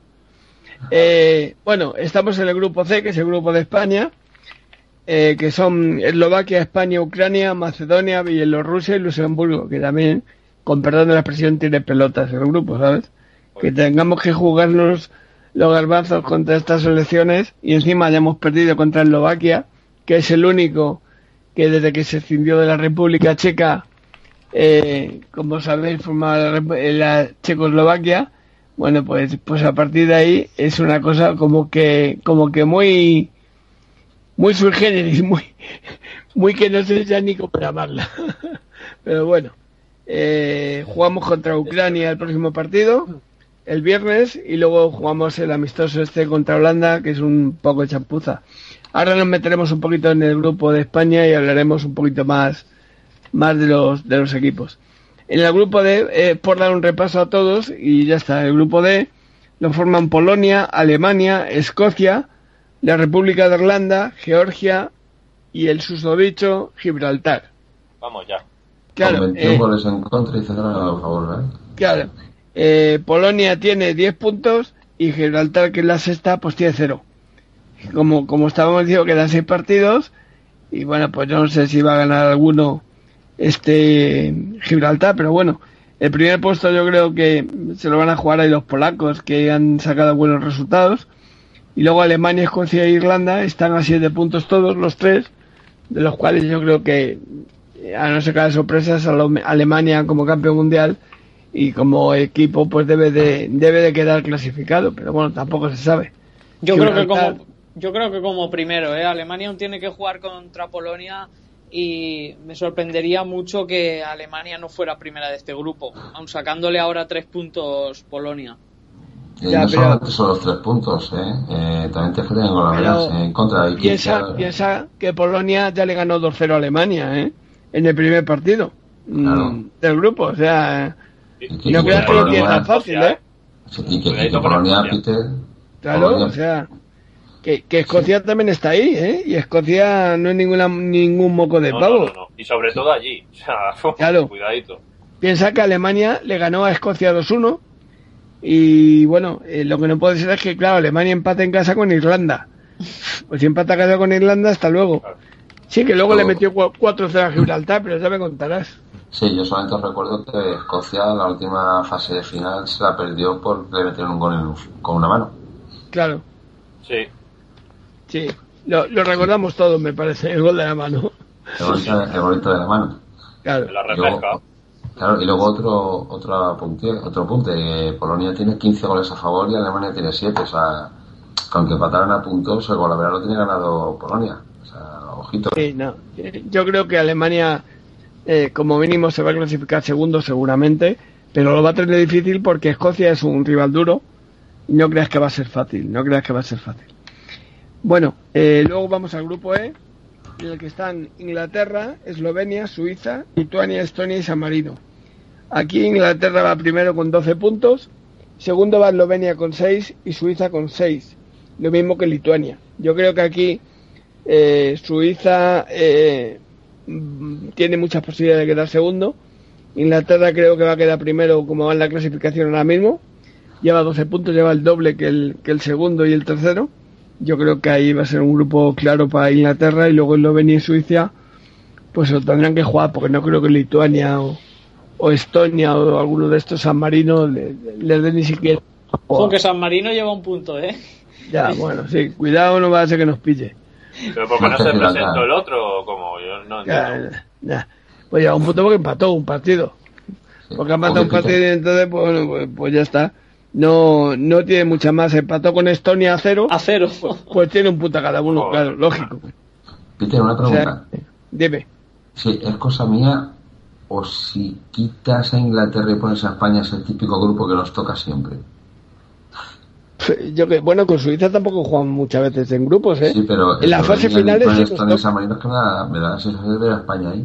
Bueno, pero ya, ya nos ha tocado Luxemburgo, macho. ¿Qué Si es que se parece ¿Eh? mucho, pues sí. Si es que en todos los grupos hay una cenicienta. Un. Luxemburgo, Dos. San Marino, Gibraltar, Tres. Chipre, o sea, o sea, unas cosas muy, muy raras, muy raras. No, pero bueno, en este grupo, eh, a, a ver, eh, Suiza yo creo que es una selección A tener en cuenta. que, que puede, puede jugar bien al fútbol, ¿eh? De hecho, No, Suiza tiene tiene muy buenos buena- jugadores. Eh, Suiza estuvo jugando en el- Sí, sí. eh, la última Eurocopa ahí, Sí. y, ahí- estuve, ¿eh? Ahí. Suiza, Suiza tiene una buena selección, Sí, hombre, sí. no, hay, no hay ni que dudarlo. o sea, Muy bueno, sí. Para mí tiene unos grandes jugadores, tiene además, mucho. la mayoría juegan en la liga alemana. Eh, fíjate que los tres porteros que tienen, que son Benaglio y Sommer, entre ellos que son los dos titulares, uno juega en el Wolfsburgo y otro en el Borussia Dortmund, o sea que no te estoy hablando, además jugando de titulares. Eh, eh, luego tienes gente muy importante, tienes el lateral izquierdo ese que me gusta a mí, a Ricardo Rodríguez, en el Wolfsburgo. Luego tienes en el centro del campo a, a Beraimi, a Sakiri, o sea, em, Y tiene, tienen a, a un- el delantero este estuvo en la Real, ¿no? Seferovic, creo. Seferovic también lo tienen ahí, o sea, no, tienen buenos jugadores, no, no es ninguna tontería Suiza. Pero bueno, eh, ya veremos a ver. Bueno, en el grupo F eh, lo forman Rumanía, Irlanda del Norte, Hungría, Finlandia, Islas Feroe y Grecia. Grecia va la última con un punto también y Rumanía va la primera con 10. Un poco Eh, sorpre- sorprendente lo de Grecia, sí, ¿no? Ha habido cambio sí. de seleccionador hace poco. Ya, pero bueno, si es que Grecia, pff, eh, yo qué sé. pero- Grecia está jugando al rescate, como jugábamos Es- de pequeño. O sea. Claro, es que Grecia, Grecia no está ni para jugar a fútbol. Está para ver si tienen para comer el día siguiente, aunque sea duro decirlo, y no lo digo de cachondeo. No, Eh. Yo creo que están más preocupados por otras cosas que por el fútbol. Sí, pero, pero bueno, pasa algo parecido al equipo este que estaba eh, eh, Sosa. Eh, Metalist. el de Ucrania. El, de Ucrania, ¿no? Pero eso era, cuidado, ¿eh? Uf, vaya situación la de allí. Sí, pero bueno, que pasa alguna cosa parecida, que cuando hay un país en conflicto Sí. económico, bélico, eh, el fútbol, claro, primero hay que comer. En, to- en todo repercute. Claro. Claro. Eh, bueno, pues luego pasamos al grupo G, eh, que lo forman Austria, Suecia, Rusia, Montenegro, Liechtenstein y Moldavia. Este pasa otro grupo de España, Liechtenstein, Moldavia. sé. Pero en todas hay un, un par de ellos casi ya que, que bueno. Austria tiene 10 puntos, Suecia 6, y Rusia y Montenegro tienen 5. Yo creo que aquí, no sé, Rusia, Austria, Peter, que de- desde la Eurocopa 2008 ha bajado mucho, pero mucho, mucho. Yo me acuerdo Claro. con Arsabin y, y el otro rubito que tenían, no recuerdo ahora el nombre, que era el, el peligroso, según Luis Aragonés, era él, el, el peligroso, no era Arsabin. Y tenía Sí. un equipazo, tenía un equipazo. sí, pero, pero hicieron de seleccionador a, a Capello y ya sabe lo que ha pasado. Ya. Le, le metieron en España. de- A ver, pero- Hasta, luego, Lucas. Pero, Peter, a ver, Capelo, otra cosa no, pero competitivo es. ¿eh? Sí, es competitivo, pero es un cerrojazos tremendo. sí. Y, y claro, a jugar con, con Suecia, con, eh, con Dios que juega en Suecia, eh, eh, Dios me refiero a Ibrahimovic, eh, Montenegro, que, que son eh, eh, yugoslavos, eh, y, con, y, con, y con Rusia y Austria, pues Austria tiene buenos jugadores también, la mayoría en la liga alemana, eh, luego encima tienen al Red Bull Salzburgo, que está muy bien, el, bueno, no sé, el, el todos estos equipos que en Europa no son muy importantes, pero en la zona de Europa Central pues se manejan muy bien los, los equipos, el Casino Salzburgo, que fue el equipo del que salió Roger Smith, hoy en día entrenador del, del Leverkusen, eh, Kevin Campbell, que soy jugador del Borussia Dortmund. O sea, mm, no tiene malos, mal equipo Austria, ni malos equipos. Siempre ha tenido buenos jugadores. Strunzel, el, el central, o sea, eh, es peligroso, es peligroso. Por eso digo que Austria, eh, Suecia, si quiere, perdón, Rusia, si quiere luchar, va a tener que luchar con Suecia muy de tú a tú y con Montenegro, que son casi de la misma familia. Y ahí va a tener problemillas. Pero bueno, esperemos Eh, Peter. que. Dime. Tú que has nombrado ahora a Ibrahimovic, bueno, por, por contar un chascarrillo, una de las últimas de Ibrahimovic, después del capítulo de Yo soy Jesucristo y, y otras parecidas, pues es que ha sacado un pase VIP para un balón de fútbol. No sé, no sé si es que había hecho un hat-trick o algo, pues bueno, le pasó, le, le sacó un billete en primera clase para el balón. O sea, yo, lo de, lo de este hombre, de verdad, yo, es que es increíble. O sea, es un Balotelli, Lo flipas, vamos. yo lo flipo, yo lo flipo, de verdad. Es demasiado. Es muy bueno, eh, pero todo lo que Sí, tiene pero- de bueno, Pero lo como yo. es demasiado. es demasiado. Claro. Pues, Peter, una, un apunte. Dime. Rusia, Rusia no empezó mal la clasificación, porque empezó goleando 4-0 a Liechtenstein.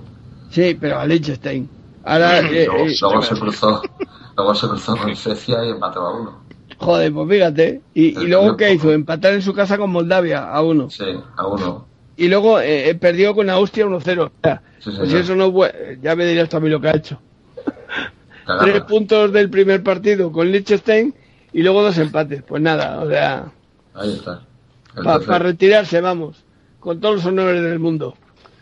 Bueno, eh, luego nos vamos al grupo H, en el que están Croacia, Italia, Noruega, Bulgaria, Malta y Azerbaiyán. Otro que Kazajstán. Esto es Kazajistán, Azerbaiyán, eh, Chiquitistán. que me pierde.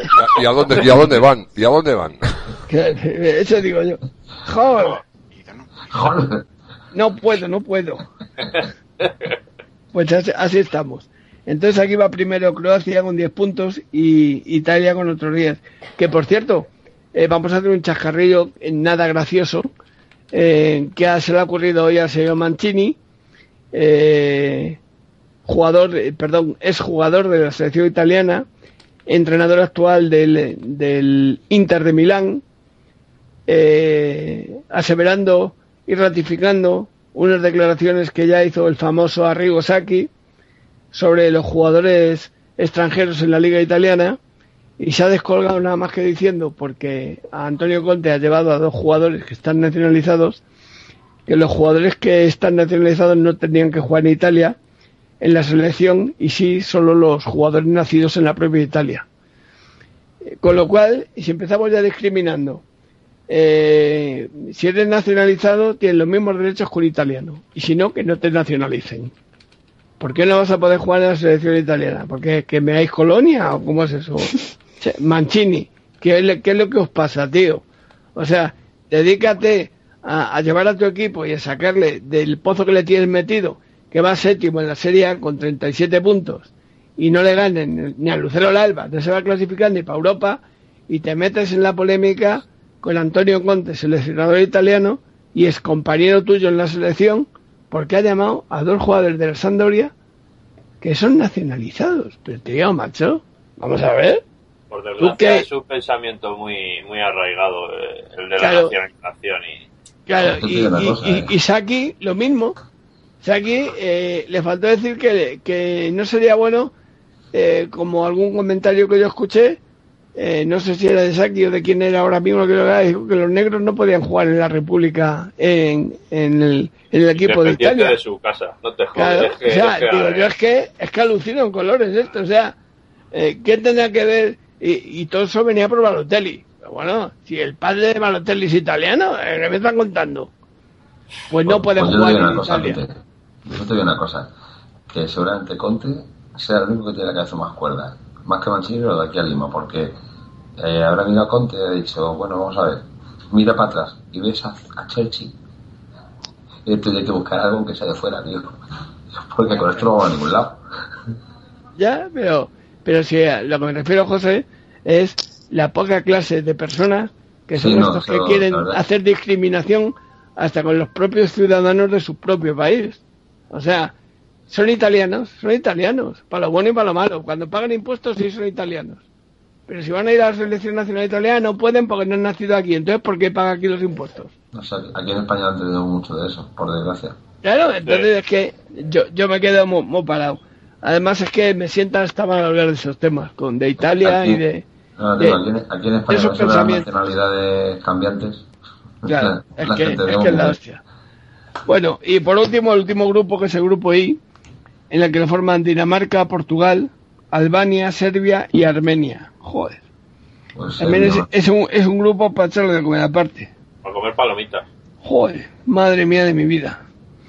Y, bueno, para, quedan- que a ti, para que a ti te aburra un grupo en el que hay equipos de fútbol, o sea, tiene que estar la cosa muy malita. Jodida, jodida. De verdad. Eh, O sea, espe- espero solamente que no lo pongan a las 4 de la tarde, porque entonces ya... joder, tío. Oye, el Albania, el, Albania-Armenia tiene que ser interesante, ¿eh? Sí, tiene que ser un partido de esos que, que, Oye, que- pues yo me lo trago, macho, seguro. Y, pre- y pregunto una cosa, pregunto una cosa, ¿este grupo porque es de cinco? ¿Que no, ha- no había ninguna selección rara por ahí más o qué? Hostia, ¿alguna No. más de las que hay aquí? Es que, Ya es no- que ya tenían que poner a, a algún recomendado de que viniera de, de otro continente y entonces que ya no había más. Es Bueno, que, Australia. Yo te digo Claro. una cosa. Si está, si está Gibraltar, te llevas al Pegaso y hace mejor papel que él. Que Ya. lleven a Mónaco, tío. También, sí, ¿no? pero, es, pero que Mónaco, como juega la liga francesa, pues, pues es que Mónaco no tiene equipos. Los equipos que tiene juegan en la liga francesa y no van a poner... Se lo hacen tarde, ya está. Claro, es que es una cosita un poco rarita. Bueno, pues un poquito estos son los grupos de la selección, de las selecciones de la Eurocopa. Eh, si queréis, eh, eh, tengo dos opciones. O pasamos directamente a comentar algo, este, el grupo de España, que yo creo que ya hablamos de Ucrania ayer, eh, con lo cual sería repetirnos un poco.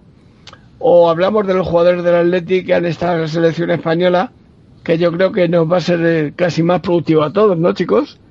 Me parece que va a ser que va a ser mejor en este caso.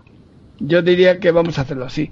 Eh, Vamos a hablar de- eh, vamos a una pequeña pausita, si te parece. Claro, vamos a hablar ahora a la vuelta de la pausa y vamos a hablar de los jugadores del Atlético en la selección, eh, de unos cuantos que tenemos por aquí pendientes. Así que eh, vamos a una pausita y volvemos en unos minutitos.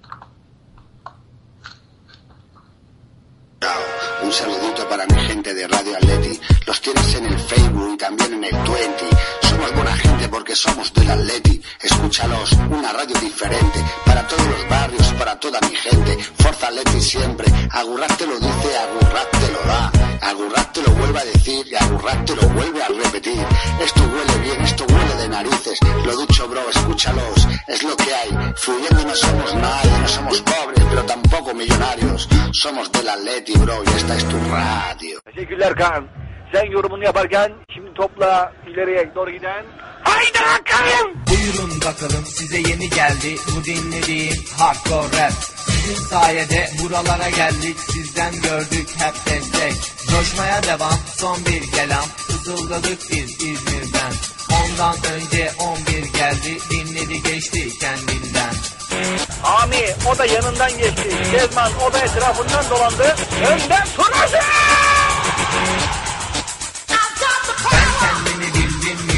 Hep şanssızım hep bahtsızım.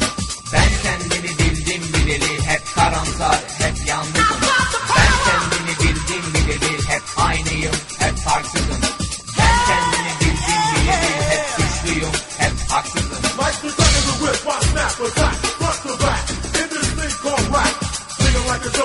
Double on a heavenly level. Bang the bass, turn up the double. Radical mind, day and night, all the time. 7, 14,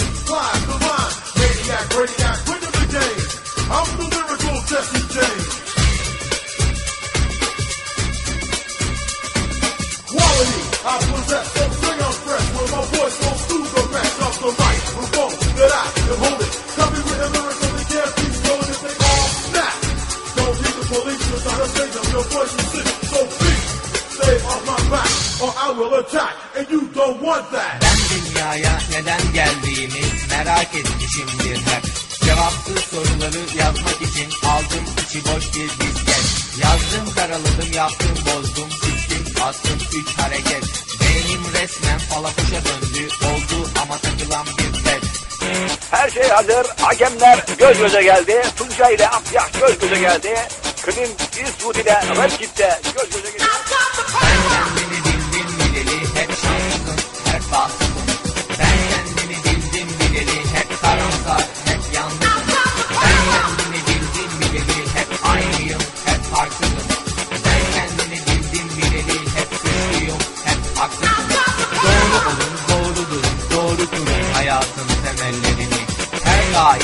parçaladım ben telli turnaların tellerini Sokakta yatar her kıza sarkar kaybetmiş o benliğini. Ben hep buradayım beni hiç görmedi bilmiyor ecelinin geldiğini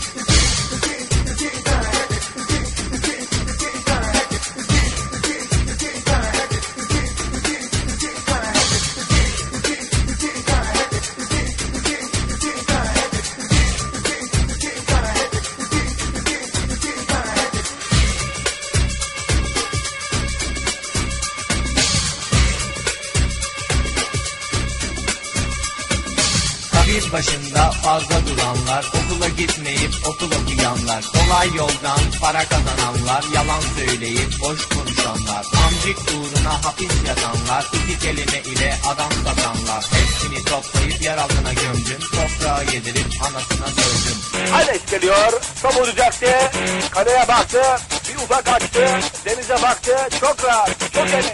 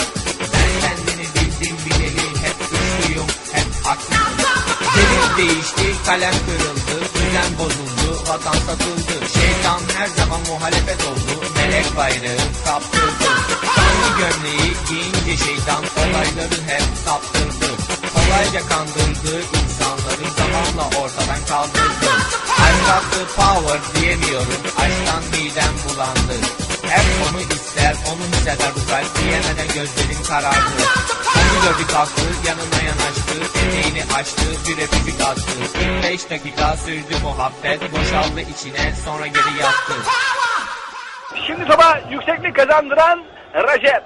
Recep vurdu! Top stadın dışına çıktı. Somos del Atleti. Aquí todos más rojiblancos que Vicente Calderón. Eh, amigo, ¿quieres estar informado de la actualidad rojiblanca? Escucha El Travesaño aquí, en Radio Atleti. ¿Qué es el del Atleti? Un sentimiento muy grande. El Atleti es distinto. El Atleti es así, el Atleti es así, se ha acabado. El que no canta. El que defina eh, qué es el Atleti, no está Para ser atlético hay que nacer. ¿Qué significa ser eso? La originalidad. Una pequeña rebeldía. un poco un sufridor. como una devoción, como un rito. Como haber nacido en alguna parte. Una medicina que si la dejas, pues no te cura. Porque hay algo que, que peleamos en las líneas roja y blanca. Es que es inexplicable. Se es o no se es el Atlético de Madrid, no con todas sus consecuencias. Uno no tiene tantos triunfos, uno no tiene tantas copas, pero no tiene alma, uno tiene espíritu. Se da la vida que ser, ¿no? No faltes a tu cita con Planeta Fútbol. Martes y viernes a las 7 de la tarde con Peter Avellán, Andrea Prete, Fran García y compañía aquí en Radio Atleti.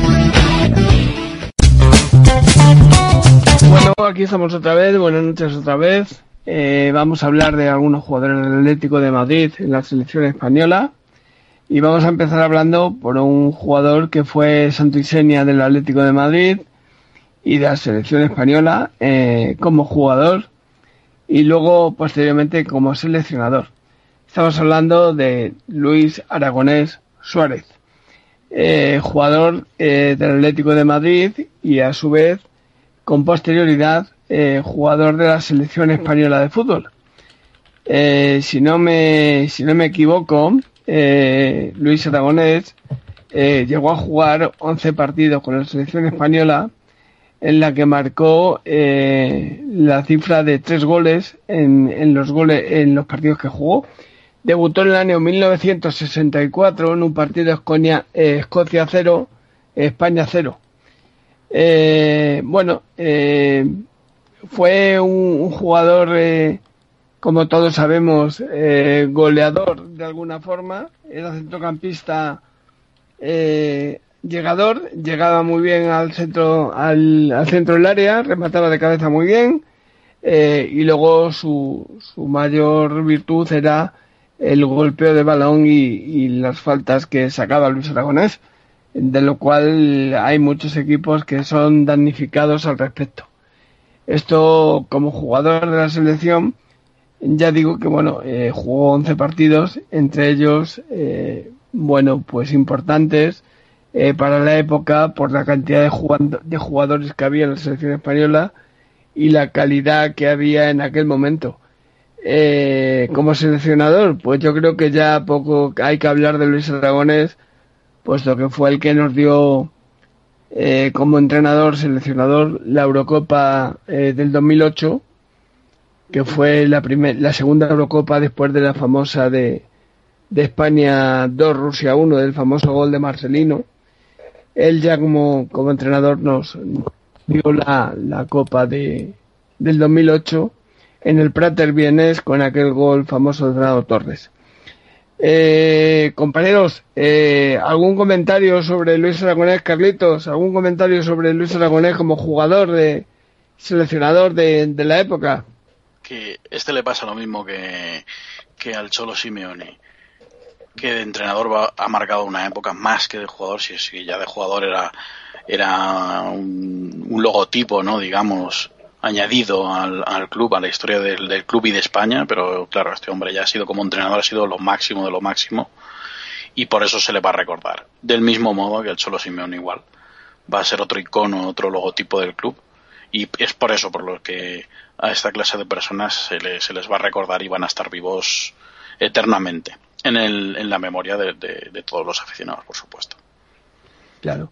Eh, yo quiero recordar que, bueno, que hizo el famoso triplete histórico de la selección española y fue consagrada como la mejor selección mundial. Después de Austria, la, la Eurocopa de Austria-Suiza, eh, logró la clasificación en el grupo, en el grupo F, de estos grupos que hemos estado hablando hace un momentito. Y, y bueno, tuvo como rivales a, a Suecia, a Dinamarca, Islandia, Irlanda del Norte, Letonia y Liechtenstein.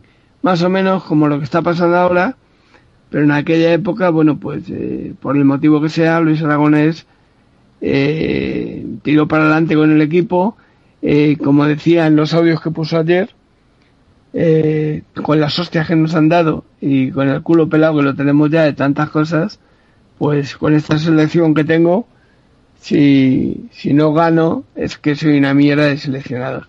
Y no valgo para nada. Este era el, el carácter de ganador de Luis Aragones del que siempre nos quedará el ganar, ganar, ganar y volver a ganar. Hay una frase, perdona Peter, que, que refleja muy bien en, en ese, en ese vídeo que hicimos de Radio Atleti para, para la carta de Juan Esteban, que dice que si no gano me meto una botella de pesicola de tamaño familiar por el culo. Es verdad. Qué bueno. Eso, eso, yo- esas cosas, eh, esas cosas motivan. Entonces, a ver, como entrenador, motivan y motivan y él, y él, él era, él era muy listo, no era muy sabio. Pero vosotros imaginaros este tío jugando eh, eh, de futbolista, eh, o sea, como decía Rubén Cano y Ayala, dice, es que nos contagiaba a todos. Bueno, de hecho, eh, Peter, eh, creo que, bueno, le hicieron entrenador de un día para otro. Comentaba Sí, estaba historia, ¿no? Juan Carlos Lorenzo, entrenador en el Atlético de Madrid, y después de unos malos resultados, después de haber perdi- perdido la, la famosa eh, Copa de Europa con el Bayern Múnich, que el entrenador era Juan Carlos Lorenzo, eh, Vicente Calderón llegó un día y le dijo que, que habían decidido destituir a, a Juan Carlos Lorenzo, que si era capaz de hacerse con el equipo. Él dijo que él no se veía y le dijo que, que bueno, que, que lo hiciera por el club, por el Atlético de Madrid. Y él dijo que, que lo hacía. Y el día siguiente eh, es, está la anécdota que, que estaba Luis Aragonés esperando vestido de, de calle eh, en la puerta del vestuario. Cuando él llegaba se cambiaba como los demás y no y todo lo que pasaba decía, ¿qué Luis? ¿Qué hay?", tal? Y él empezó a hablar a todos desde aquel momento de usted. Y todos se quedaron todos, se quedaban todos un poco parados. Incluso hablan de que estaba sentado en la, en la oficina del, entrenador y, y hubo algún jugador que, que pasó y dijo, pero ¿qué te haces ahí? Quítate de ahí tal. Si usted vaya a vestir, que ahora hablaré con usted aparte. y fue una cosa como que muy, muy tremenda, muy tremenda para los jugadores y para el Aragonés de estar entrenando al día siguiente pasó a dirigir al equipo del Atlético de Madrid. Esa es un poco una anécdota de cuando él empezó como entrenador, después de haber logrado todo en, en, el, en su club, el club de su vida, que era el Atlético de Madrid, con aquel famoso eh, 3-0 al Cagliari de Gigi Riva en el, en el estadio de Manzanares, entonces, actualmente Vicente Calderón, con tres goles de Luis Aragones, uno detrás de otro. Eh, bueno, marcó una época como jugador y como seleccionador. Yo si hay algún compañero como Bapi quieres decir algo, eh, te dejo el teléfono, di lo que quieras de un mito rojo y blanco como Luis Aragonés. Bueno, yo a Luis Aragonés, eh, ¿qué, qué, va- se puede decir? No, no, que no se haya, no haya dicho ya de, de este mito del Atlético Madrid.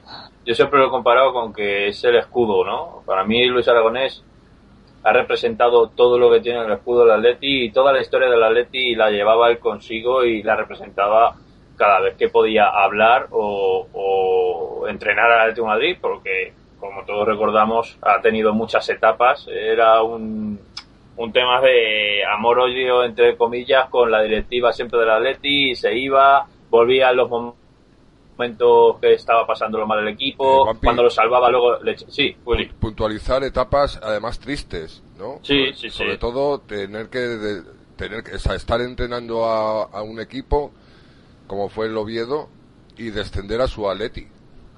bueno eso Cuando, cuando incluso ya estaba fichado para el año siguiente.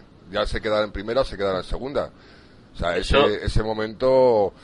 uf, yo no me quiero Eso poner... demuestra, Willy, la profesionalidad de, de un tipo y como, amor, a, como y amor a Luis. unos colores. Hombre, eh, por supuesto. Yo recuerdo que Luis eh, en ese partido no te- tenía la cara pues que podíamos tener todos, eh, porque estaba descendiendo a su equipo del alma a segunda división. Y curiosamente, el año que subimos, eh, que, que estaba Luis Aragonés de entrenador, nos enfrentamos al Oviedo y les ganamos al Oviedo y les quitamos la, la ilusión de poder subir a segunda. Y recuerdo que, bueno, iba animando a los jugadores y tal. O sea, que lo que te quita el fútbol luego te lo da. Y Luis nos dio el ascenso a segunda, o sea, per- perdón, el ascenso a primera. y casualmente una vez que estábamos ya estables en primera, pues parece que ya molestaba a Luis, ¿no? Y se, le, se le echó, por así decir. Siempre ha pasado lo mismo. Una vez que Luis ha salvado los muebles, pues parece que luego ya se, se ha olvidado, la directiva se ha olvidado de él. Pero bueno, siempre le tendremos en el corazón porque ha sido un mito y será siempre un mito. Y lo que ha dado a este equipo, pues bueno, quizás ahora el Cholo lo esté dando también, pero como referente Luis Aragonés nunca nunca dejará de ser el primero. Has por dicho, lo que, menos has en mi dicho- opinión. has dicho que se le echó, tampoco Sí. estoy- no estoy muy de acuerdo. De alguna manera el club estaba, subía a primera división eh, un año tarde y estaba pasándolas el club, el club y el escudo y el equipo las estaba pasando canutas. O sea, pero canutas, canutas en primera. Gracias a Fernando Torres, al regreso del Cholo y alguno más, eh, pudimos mantenernos ahí, que fueron estos años que tuvimos de, de estar eh, de media de, ta- de media tabla para abajo. Sí, pero tú recuerdas, Willy, que el primer año en primera que estuvo en de Madrid, a Luis se le exigió entrar en Europa. El primer año. ¿Vale? El primer año. Bueno, se, las- se les ha exigido a todos desde, desde el ascenso, ¿no? Que era, era, era el objetivo. Pero a Luis no se le puede estar con exigencias. No se le podía estar con exigencias. Un tío No que es Luis, el a emblema, ver, Vampi, no era Luis, era, era el equipo, era el escudo. pero al equipo, pero no puedes exigir a un equipo que acaba de subir de segunda que esté en Europa. O sea, ya puedes tener todos los problemas económicos que quieras, pero la realidad es la que es. Y yo recuerdo que eh, Jesús Gil tiró la casa por la ventana, hizo un equipo que sí, a- bueno, fichó a, a todo el mundo, era equipo nuevo totalmente. Y eso no, y no puedes exigir a, a un equipo nuevo eh, con un entrenador así que, que llega a Europa. O sea, se, se tildó de fracaso el primer año de, del Atleti en, en primera después del ascenso. Yo creo que eso fue una equivocación total. Bueno, yo, creo, yo creo que después, no. de la- después del ascenso, fracasos, hasta, hasta incluso, hasta incluso el años después, ganando la Europa League, Sí, en Liga un fracaso Cre- total. creo que ha sido fracaso tras fracaso, porque ese año ganamos la Europa League, y quiero, y quiero recordar, empatando con el gol Average, y, y bueno, que Quique Sánchez Flores, vale, pero que ojo, Will, ese año, eh, y este es un dato curioso porque creo que no ha pasado nunca, el Atleti ganó la Europa League sin ganar un partido, solo Claro. contra el Liverpool. joder, empatando, O sea, Como el empatando, Mundial de España. empatando. Claro. Pero bueno, es que es lo y que... encima, y encima que me parece que quedamos décimos, una cosa así.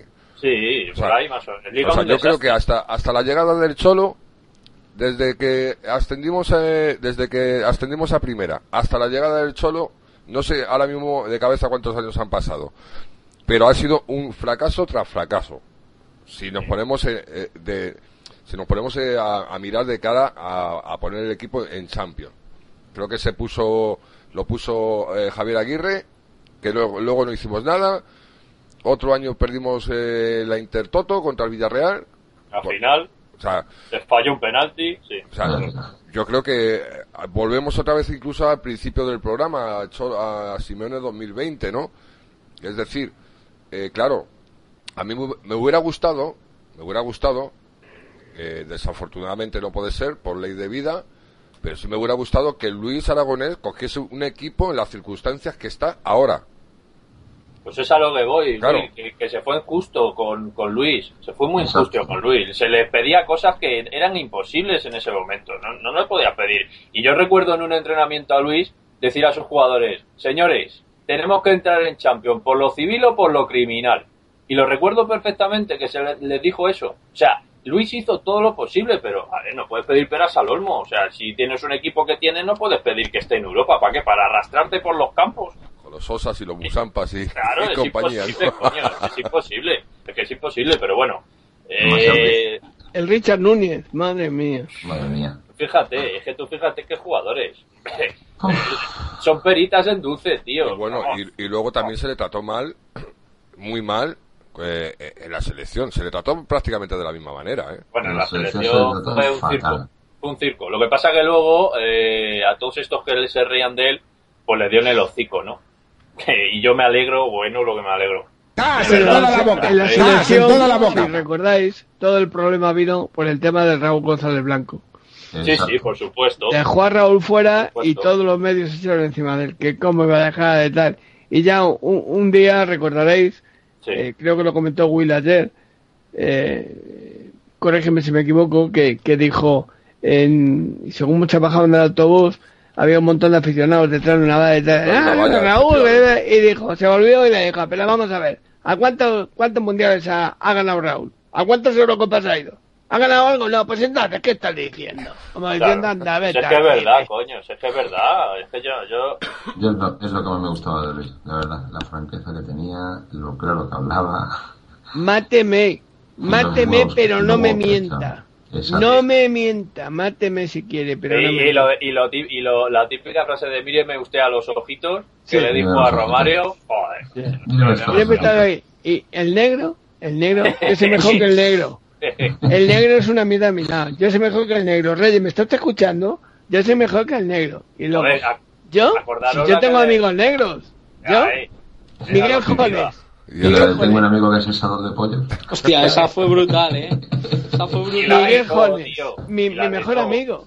Mi mejor luego- amigo era negro. Luego a Eto le llamaba el abuelo, tío. Tú fíjate que le tildaban de racistas, que no sé qué, y luego el mismo Eto, macho, como un abuelo para él, tío. O sea, es que, es que ha sido muy injusto con Luis. Eh, Esto, pe- esto los pisa al periodistas, suelo que, que o sea, ves al suelo que pisaba. hombre, hombre, yo no, yo de verdad, yo a Eto cuando pasó lo de Luis, pues yo me quedé, yo sabía que le quería, eh, pero, hostia, me quedé. Le quería de corazón. Se le, cae- se le caían las lagrimitas, ¿eh? Sí, no, eh, eh, todo era adoración lo que sentía por Luis Aragonés. Pero es que yo voy a más. Tú, has escu- tú escuchaste, y como escuchamos todos a Xavi, Xavi Hernández, cómo hablaba de Luis Aragonés cuando era seleccionador nacional, que él, eh, todo lo que le había enseñado y para él fue un referente como jugador y como seleccionador, eh, hasta el propio eh, jugador de, del ordenador enfrente, Iker Casillas, como hablaba de Luis Aragonés, eh, Pepe Reina, eh, bueno, si es que todos los jugadores que ha tenido, todos, todos, y no te cuento su niño, Fernando Madre Torres. Para Fernando Torres, Luis Aragonés era eh, algo padre, especial, abuelo, pero, pero era recíproco, porque eh, si para Fernando Torres Luis era importante, para Luis Fernando Torres eh, la había sacado él, la había visto él, la había metido él y, y- y, bueno, lo que es Fernando Torres en gran medida se lo debe a, a Luis Aragonés. Igual que la mayoría de los jugadores de aquella selección. Acordado de los entrenamientos en el cerro, ¿vale? Que estaba, siempre, siempre estaba encima del niño, ¿eh? Corri- Siempre. Corrigiéndole para arriba, para abajo, para... Sí, estaba con todos, pero con el niño tenía algo especial. Y eso, ojo, es muy, es muy, es muy entrañable también, ¿eh?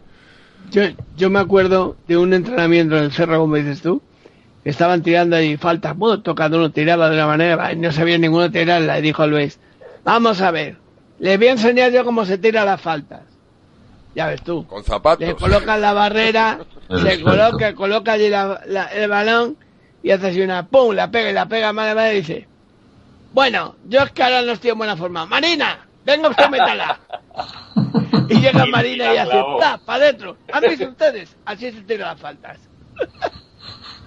Yo, yo os digo una Marina, cosa, yo la verdad que Marina también. el, el día que me acordé de, de Luis, pero bien, que me acordé que se me vino a la mente de golpe, fue en los dos goles de Fernando Torres en el Bernabéu en los octavos de Copa, este año. Lo que hubiera disfrutado Don Luis viendo al niño con la rojiblanca otra vez marcando dos goles al Madrid en el Bernabéu. No os hacéis la idea. Lo que, ha- lo, lo que podría disfrutar y lo que ha disfrutado seguramente en el tercer anfiteatro. Pedro, que está muy Eso. callado. Eso se me vino, se me vino a mí a la cabeza en ese mismo instante. Venga, No, no, estoy, estoy disfrutando escucharos a- hablando sobre, sobre Luis. Eh, A los viejos, ¿no? Ibas a decir a los viejos, ¿no? No, no, no.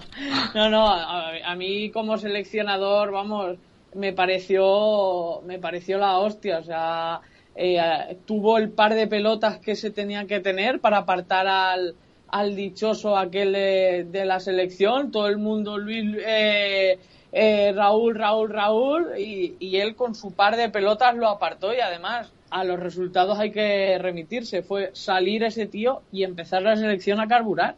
Es que, eh, y, luego mm, dirán lo que quieran del Marqués y que hagan el Mundial.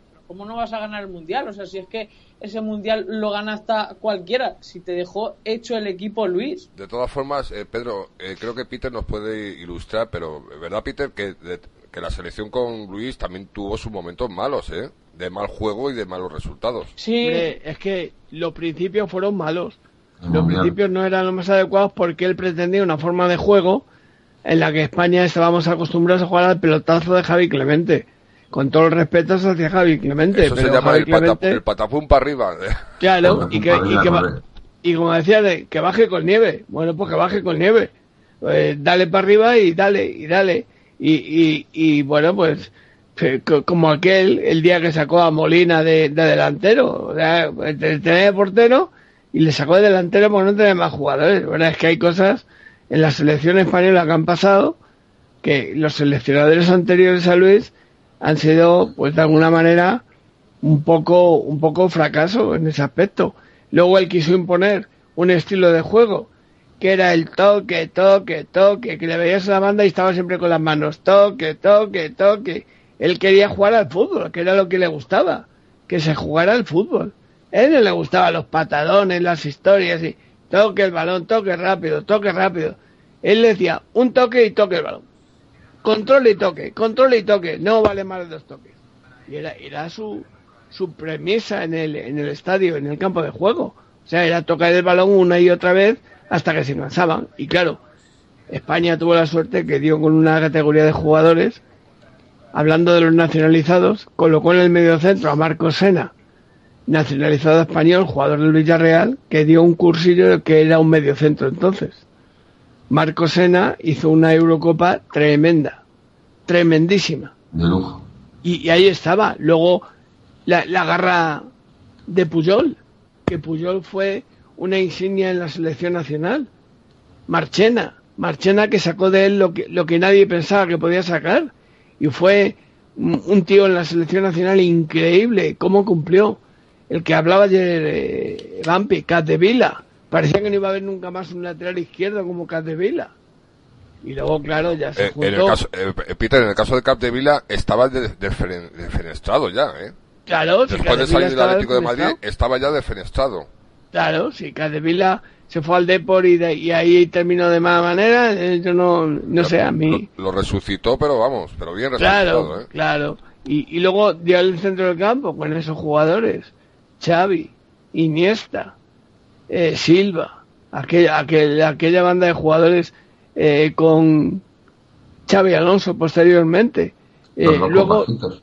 luego Busquets en el lugar de Marco Sena llegó a un jugador eh, muy bueno eh, que tuvo que retirarse que era del Real Madrid como era Rubén de la Red que era un gran jugador eh, del Getafe y luego del Real Madrid. Increíblemente bueno. O sea eh, sacó lo mejor de Dani Huiza que era, eh, eh, era, tremendo Dani Huiza en los equipos que juega en la Liga Española y le hizo marcar goles con la selección y que sintiera la selección como el que más. Eh, llegó a Pepe Reina y le colocó ahí segundo portero y, y, y con Casillas formaron un, un, equipo de porteros tremendo. O sea, bueno, es que yo de Luis Aragonés lo único que puedo hablar son cosas buenas y yo no me cansaré nunca, como digo siempre, de jugador, de ver las cosas que le he visto hacer. Aquel día que le metió el gol a- en la final de, de Bélgica con el árbitro Vital Lurú al, al Bayern Múnich con el 1-0, cómo levantó el brazo y el puño antes de que entrara el balón porque él ya veía que estaba dentro, a un porterazo como Sepp Mayer, portero de la selección alemana y del Bayern Múnich, con, con Beckenbauer, Schwarzenberg, eh, la, banda aquella que había allí en el Bayern Múnich, Gerd Müller, eh, Uli Jones. Es que, ¿Os acordáis, es que- ¿Os acordáis de la anécdota aquella en el Rayo Vallecano cuando llega el feo este por detrás? Sí. Eh, le dice, Sí. anda, vinguero, vinguero, y dice, y tú feo, que eres más feo que un dos caballos. Sí. Zapatones, zapatones, feo, zapatones, y tú eh, te tienes más feo con dos caballos. Qué bueno. Sí, no, son, son anécdotas, o la anécdota en el, en el Estadio Atlético de Madrid, cuando el árbitro estaba allí, dale que te pego, y se fue para dijo, oiga, ese que está usted pisando es el escudo del Atlético de Madrid. Ah, haga favor de retirarse, y no lo pise más. al árbitro. esas cosas, de- esas cosas son de Luis Aragones. Era muy grande. Por todo eso, le vamos a tener siempre en la memoria y, y no se nos puede olvidar. Y vamos a hablar de más jugadores, pero yo creo que con este hemos cumplido y, y- y nos hemos nos hemos satisfecho todos hablando de Luis Aragones un día más y que siempre va a estar en nuestras memorias. Yo en, cuando escribo en el, en el blog de Radio Atleti pongo mucho la fotografía de no hemos venido soles, no hemos venido solos y, saco la, la foto de Luis Aragones mirándonos desde el cielo. Eh, vale, para mí es emocionante el tema de Luis Aragones. Siempre lo ha sido y, y en estas circunstancias más todavía. La verdad que, que me quedo a veces ya sin palabras con Luis. Y es que son tantas cosas, tantas y tantas, que, que es increíble. Bueno, compañeros, pues no sé, José, si quieres decir algo más de Luis, que yo creo que hemos dicho casi todo, aunque, a- aunque nunca es bastante todo lo que se le alabe y se le diga.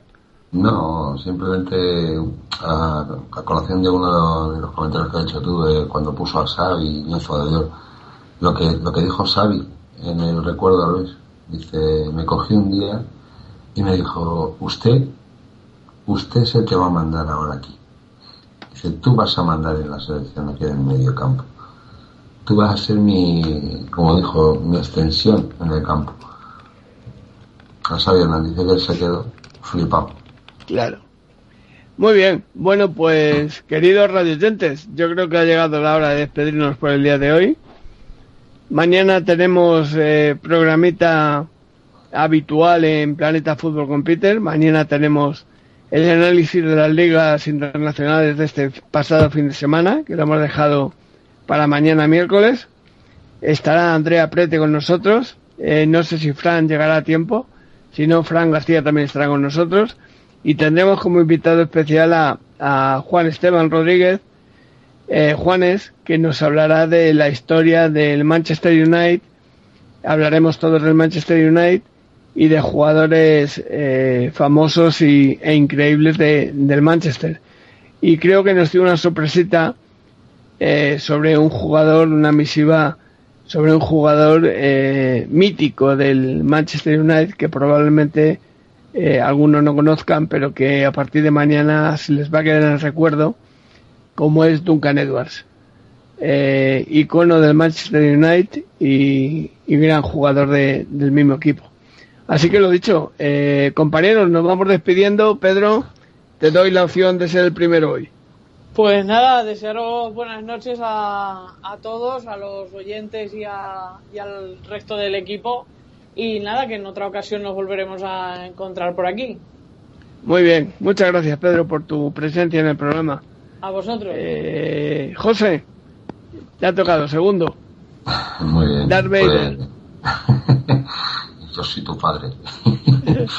no, hombre, simplemente decir que buenas noches a todos.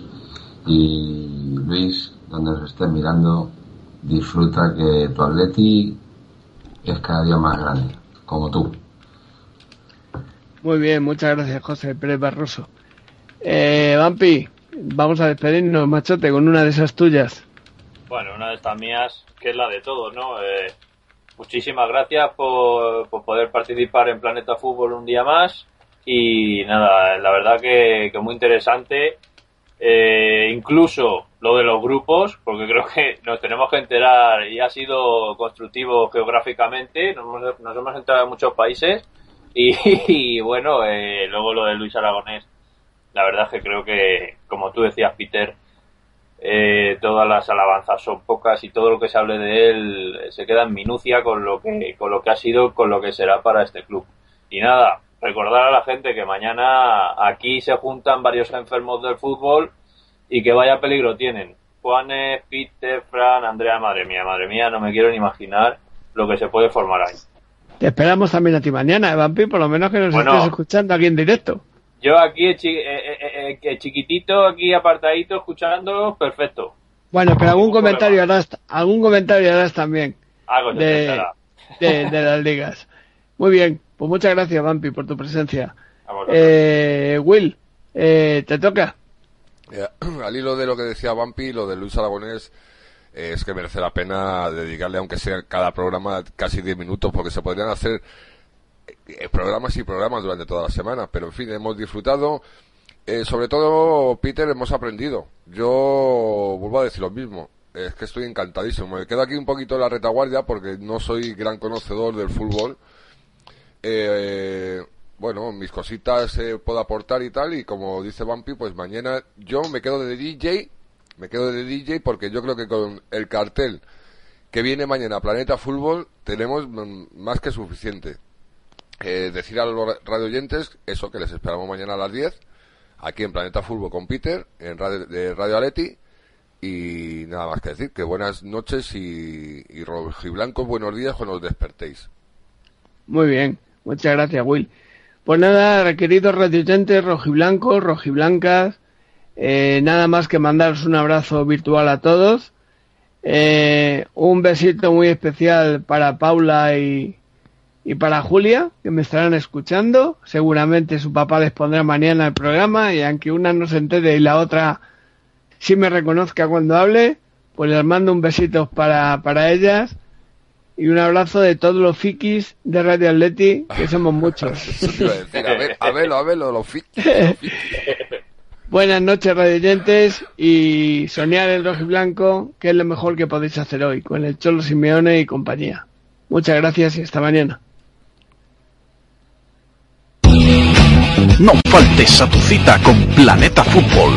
Martes y viernes a las 7 de la tarde con Peter Avellán, Andrea Prete, Fran García y compañía aquí en Radio Atleti. Enrique, ya tengo los papeles. Pero escúcheme, usted es un sordo, ya ha llamado dos veces. Este teléfono Vamos no vive. Enrique aquí. Vamos a ver, Enrique, una cosa, que ya por fin, y Pero gracias, te doy las gracias, que te doy las gracias por habérmelos mandado, pero me falta lo de las válvulas. Pero escúcheme, ¿usted quiere escuchar? Tengo un teléfono que es una mierda, Enrique, ya me perdonarás, No, pero yo te pero escucho. escúcheme, que yo no soy Enrique.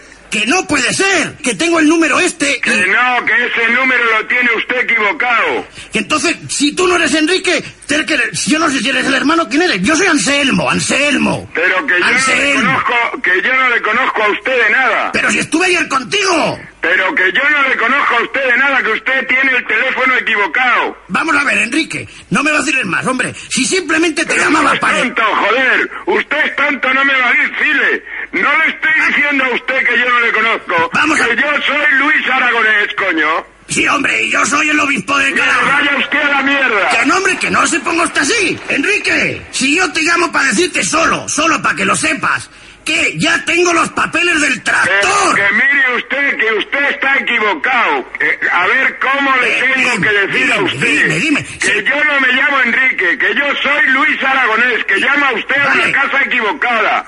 Que, que Pues- ese teléfono le tiene usted mal. Pero que ese si teléfono dice- no es el de Enrique. Vamos a, pero si me dice que no está Enrique, pues dígame por lo menos a qué hora va a llegar. ¿Pero usted es sordo o qué coño es? Yo soy Anselmo, Anselmo. Pero sordo. Y yo soy Anselmo simplemente Pero para que usted es apuntes. sordo, coño. Usted sordo. Le estoy diciendo que yo no soy Enrique, que Enrique no vive aquí, que usted tiene el teléfono mal, que el otro día me Vale. llamó por la noche y le volví a decir, tengo, tuve que dejar el teléfono colgado. Pues que a lo que mejor- ese teléfono no es el de Enrique. Pues a lo mejor usted tiene la dirección nueva de Enrique, a lo mejor tengo yo el antiguo. Pero yo qué voy a tener, señor, si yo no conozco ni a Enrique, ni a usted, ni a nadie. Pero tú no has hablado conmigo por lo del tractor. Que usted se ha equivocado yo- de teléfono, le- se ha equivocado de Y casa. yo me había equivocado la llamada y por eso volví a llamar por si me había equivocado. Vale. Ese teléfono es de Luis Aragonés en Alcobendas. En Alcobendas. Sí, Pero si yo estoy llamando a Calatayud. claro, porque usted le da el 91 y tiene que poner otro prefijo. ¿Y para Calatayud cuál es? Yo qué sé, pues entérese usted, que se lo dije la otra noche. Eso no es Calatayud. No, hombre, es, es Alcobendas, le estoy diciendo a usted que estaba equivocado. Tú no eres Enrique. Que yo soy Luis Aragonés, le he dicho a usted. ¿Y por qué no me lo has dicho antes?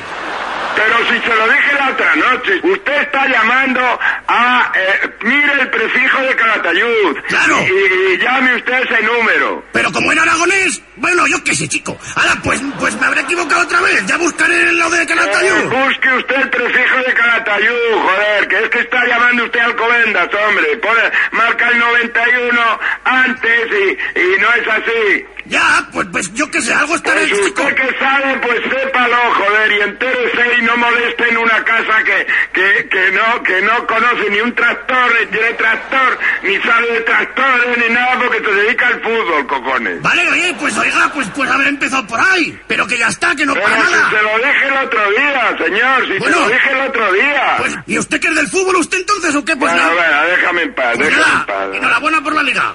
Adiós.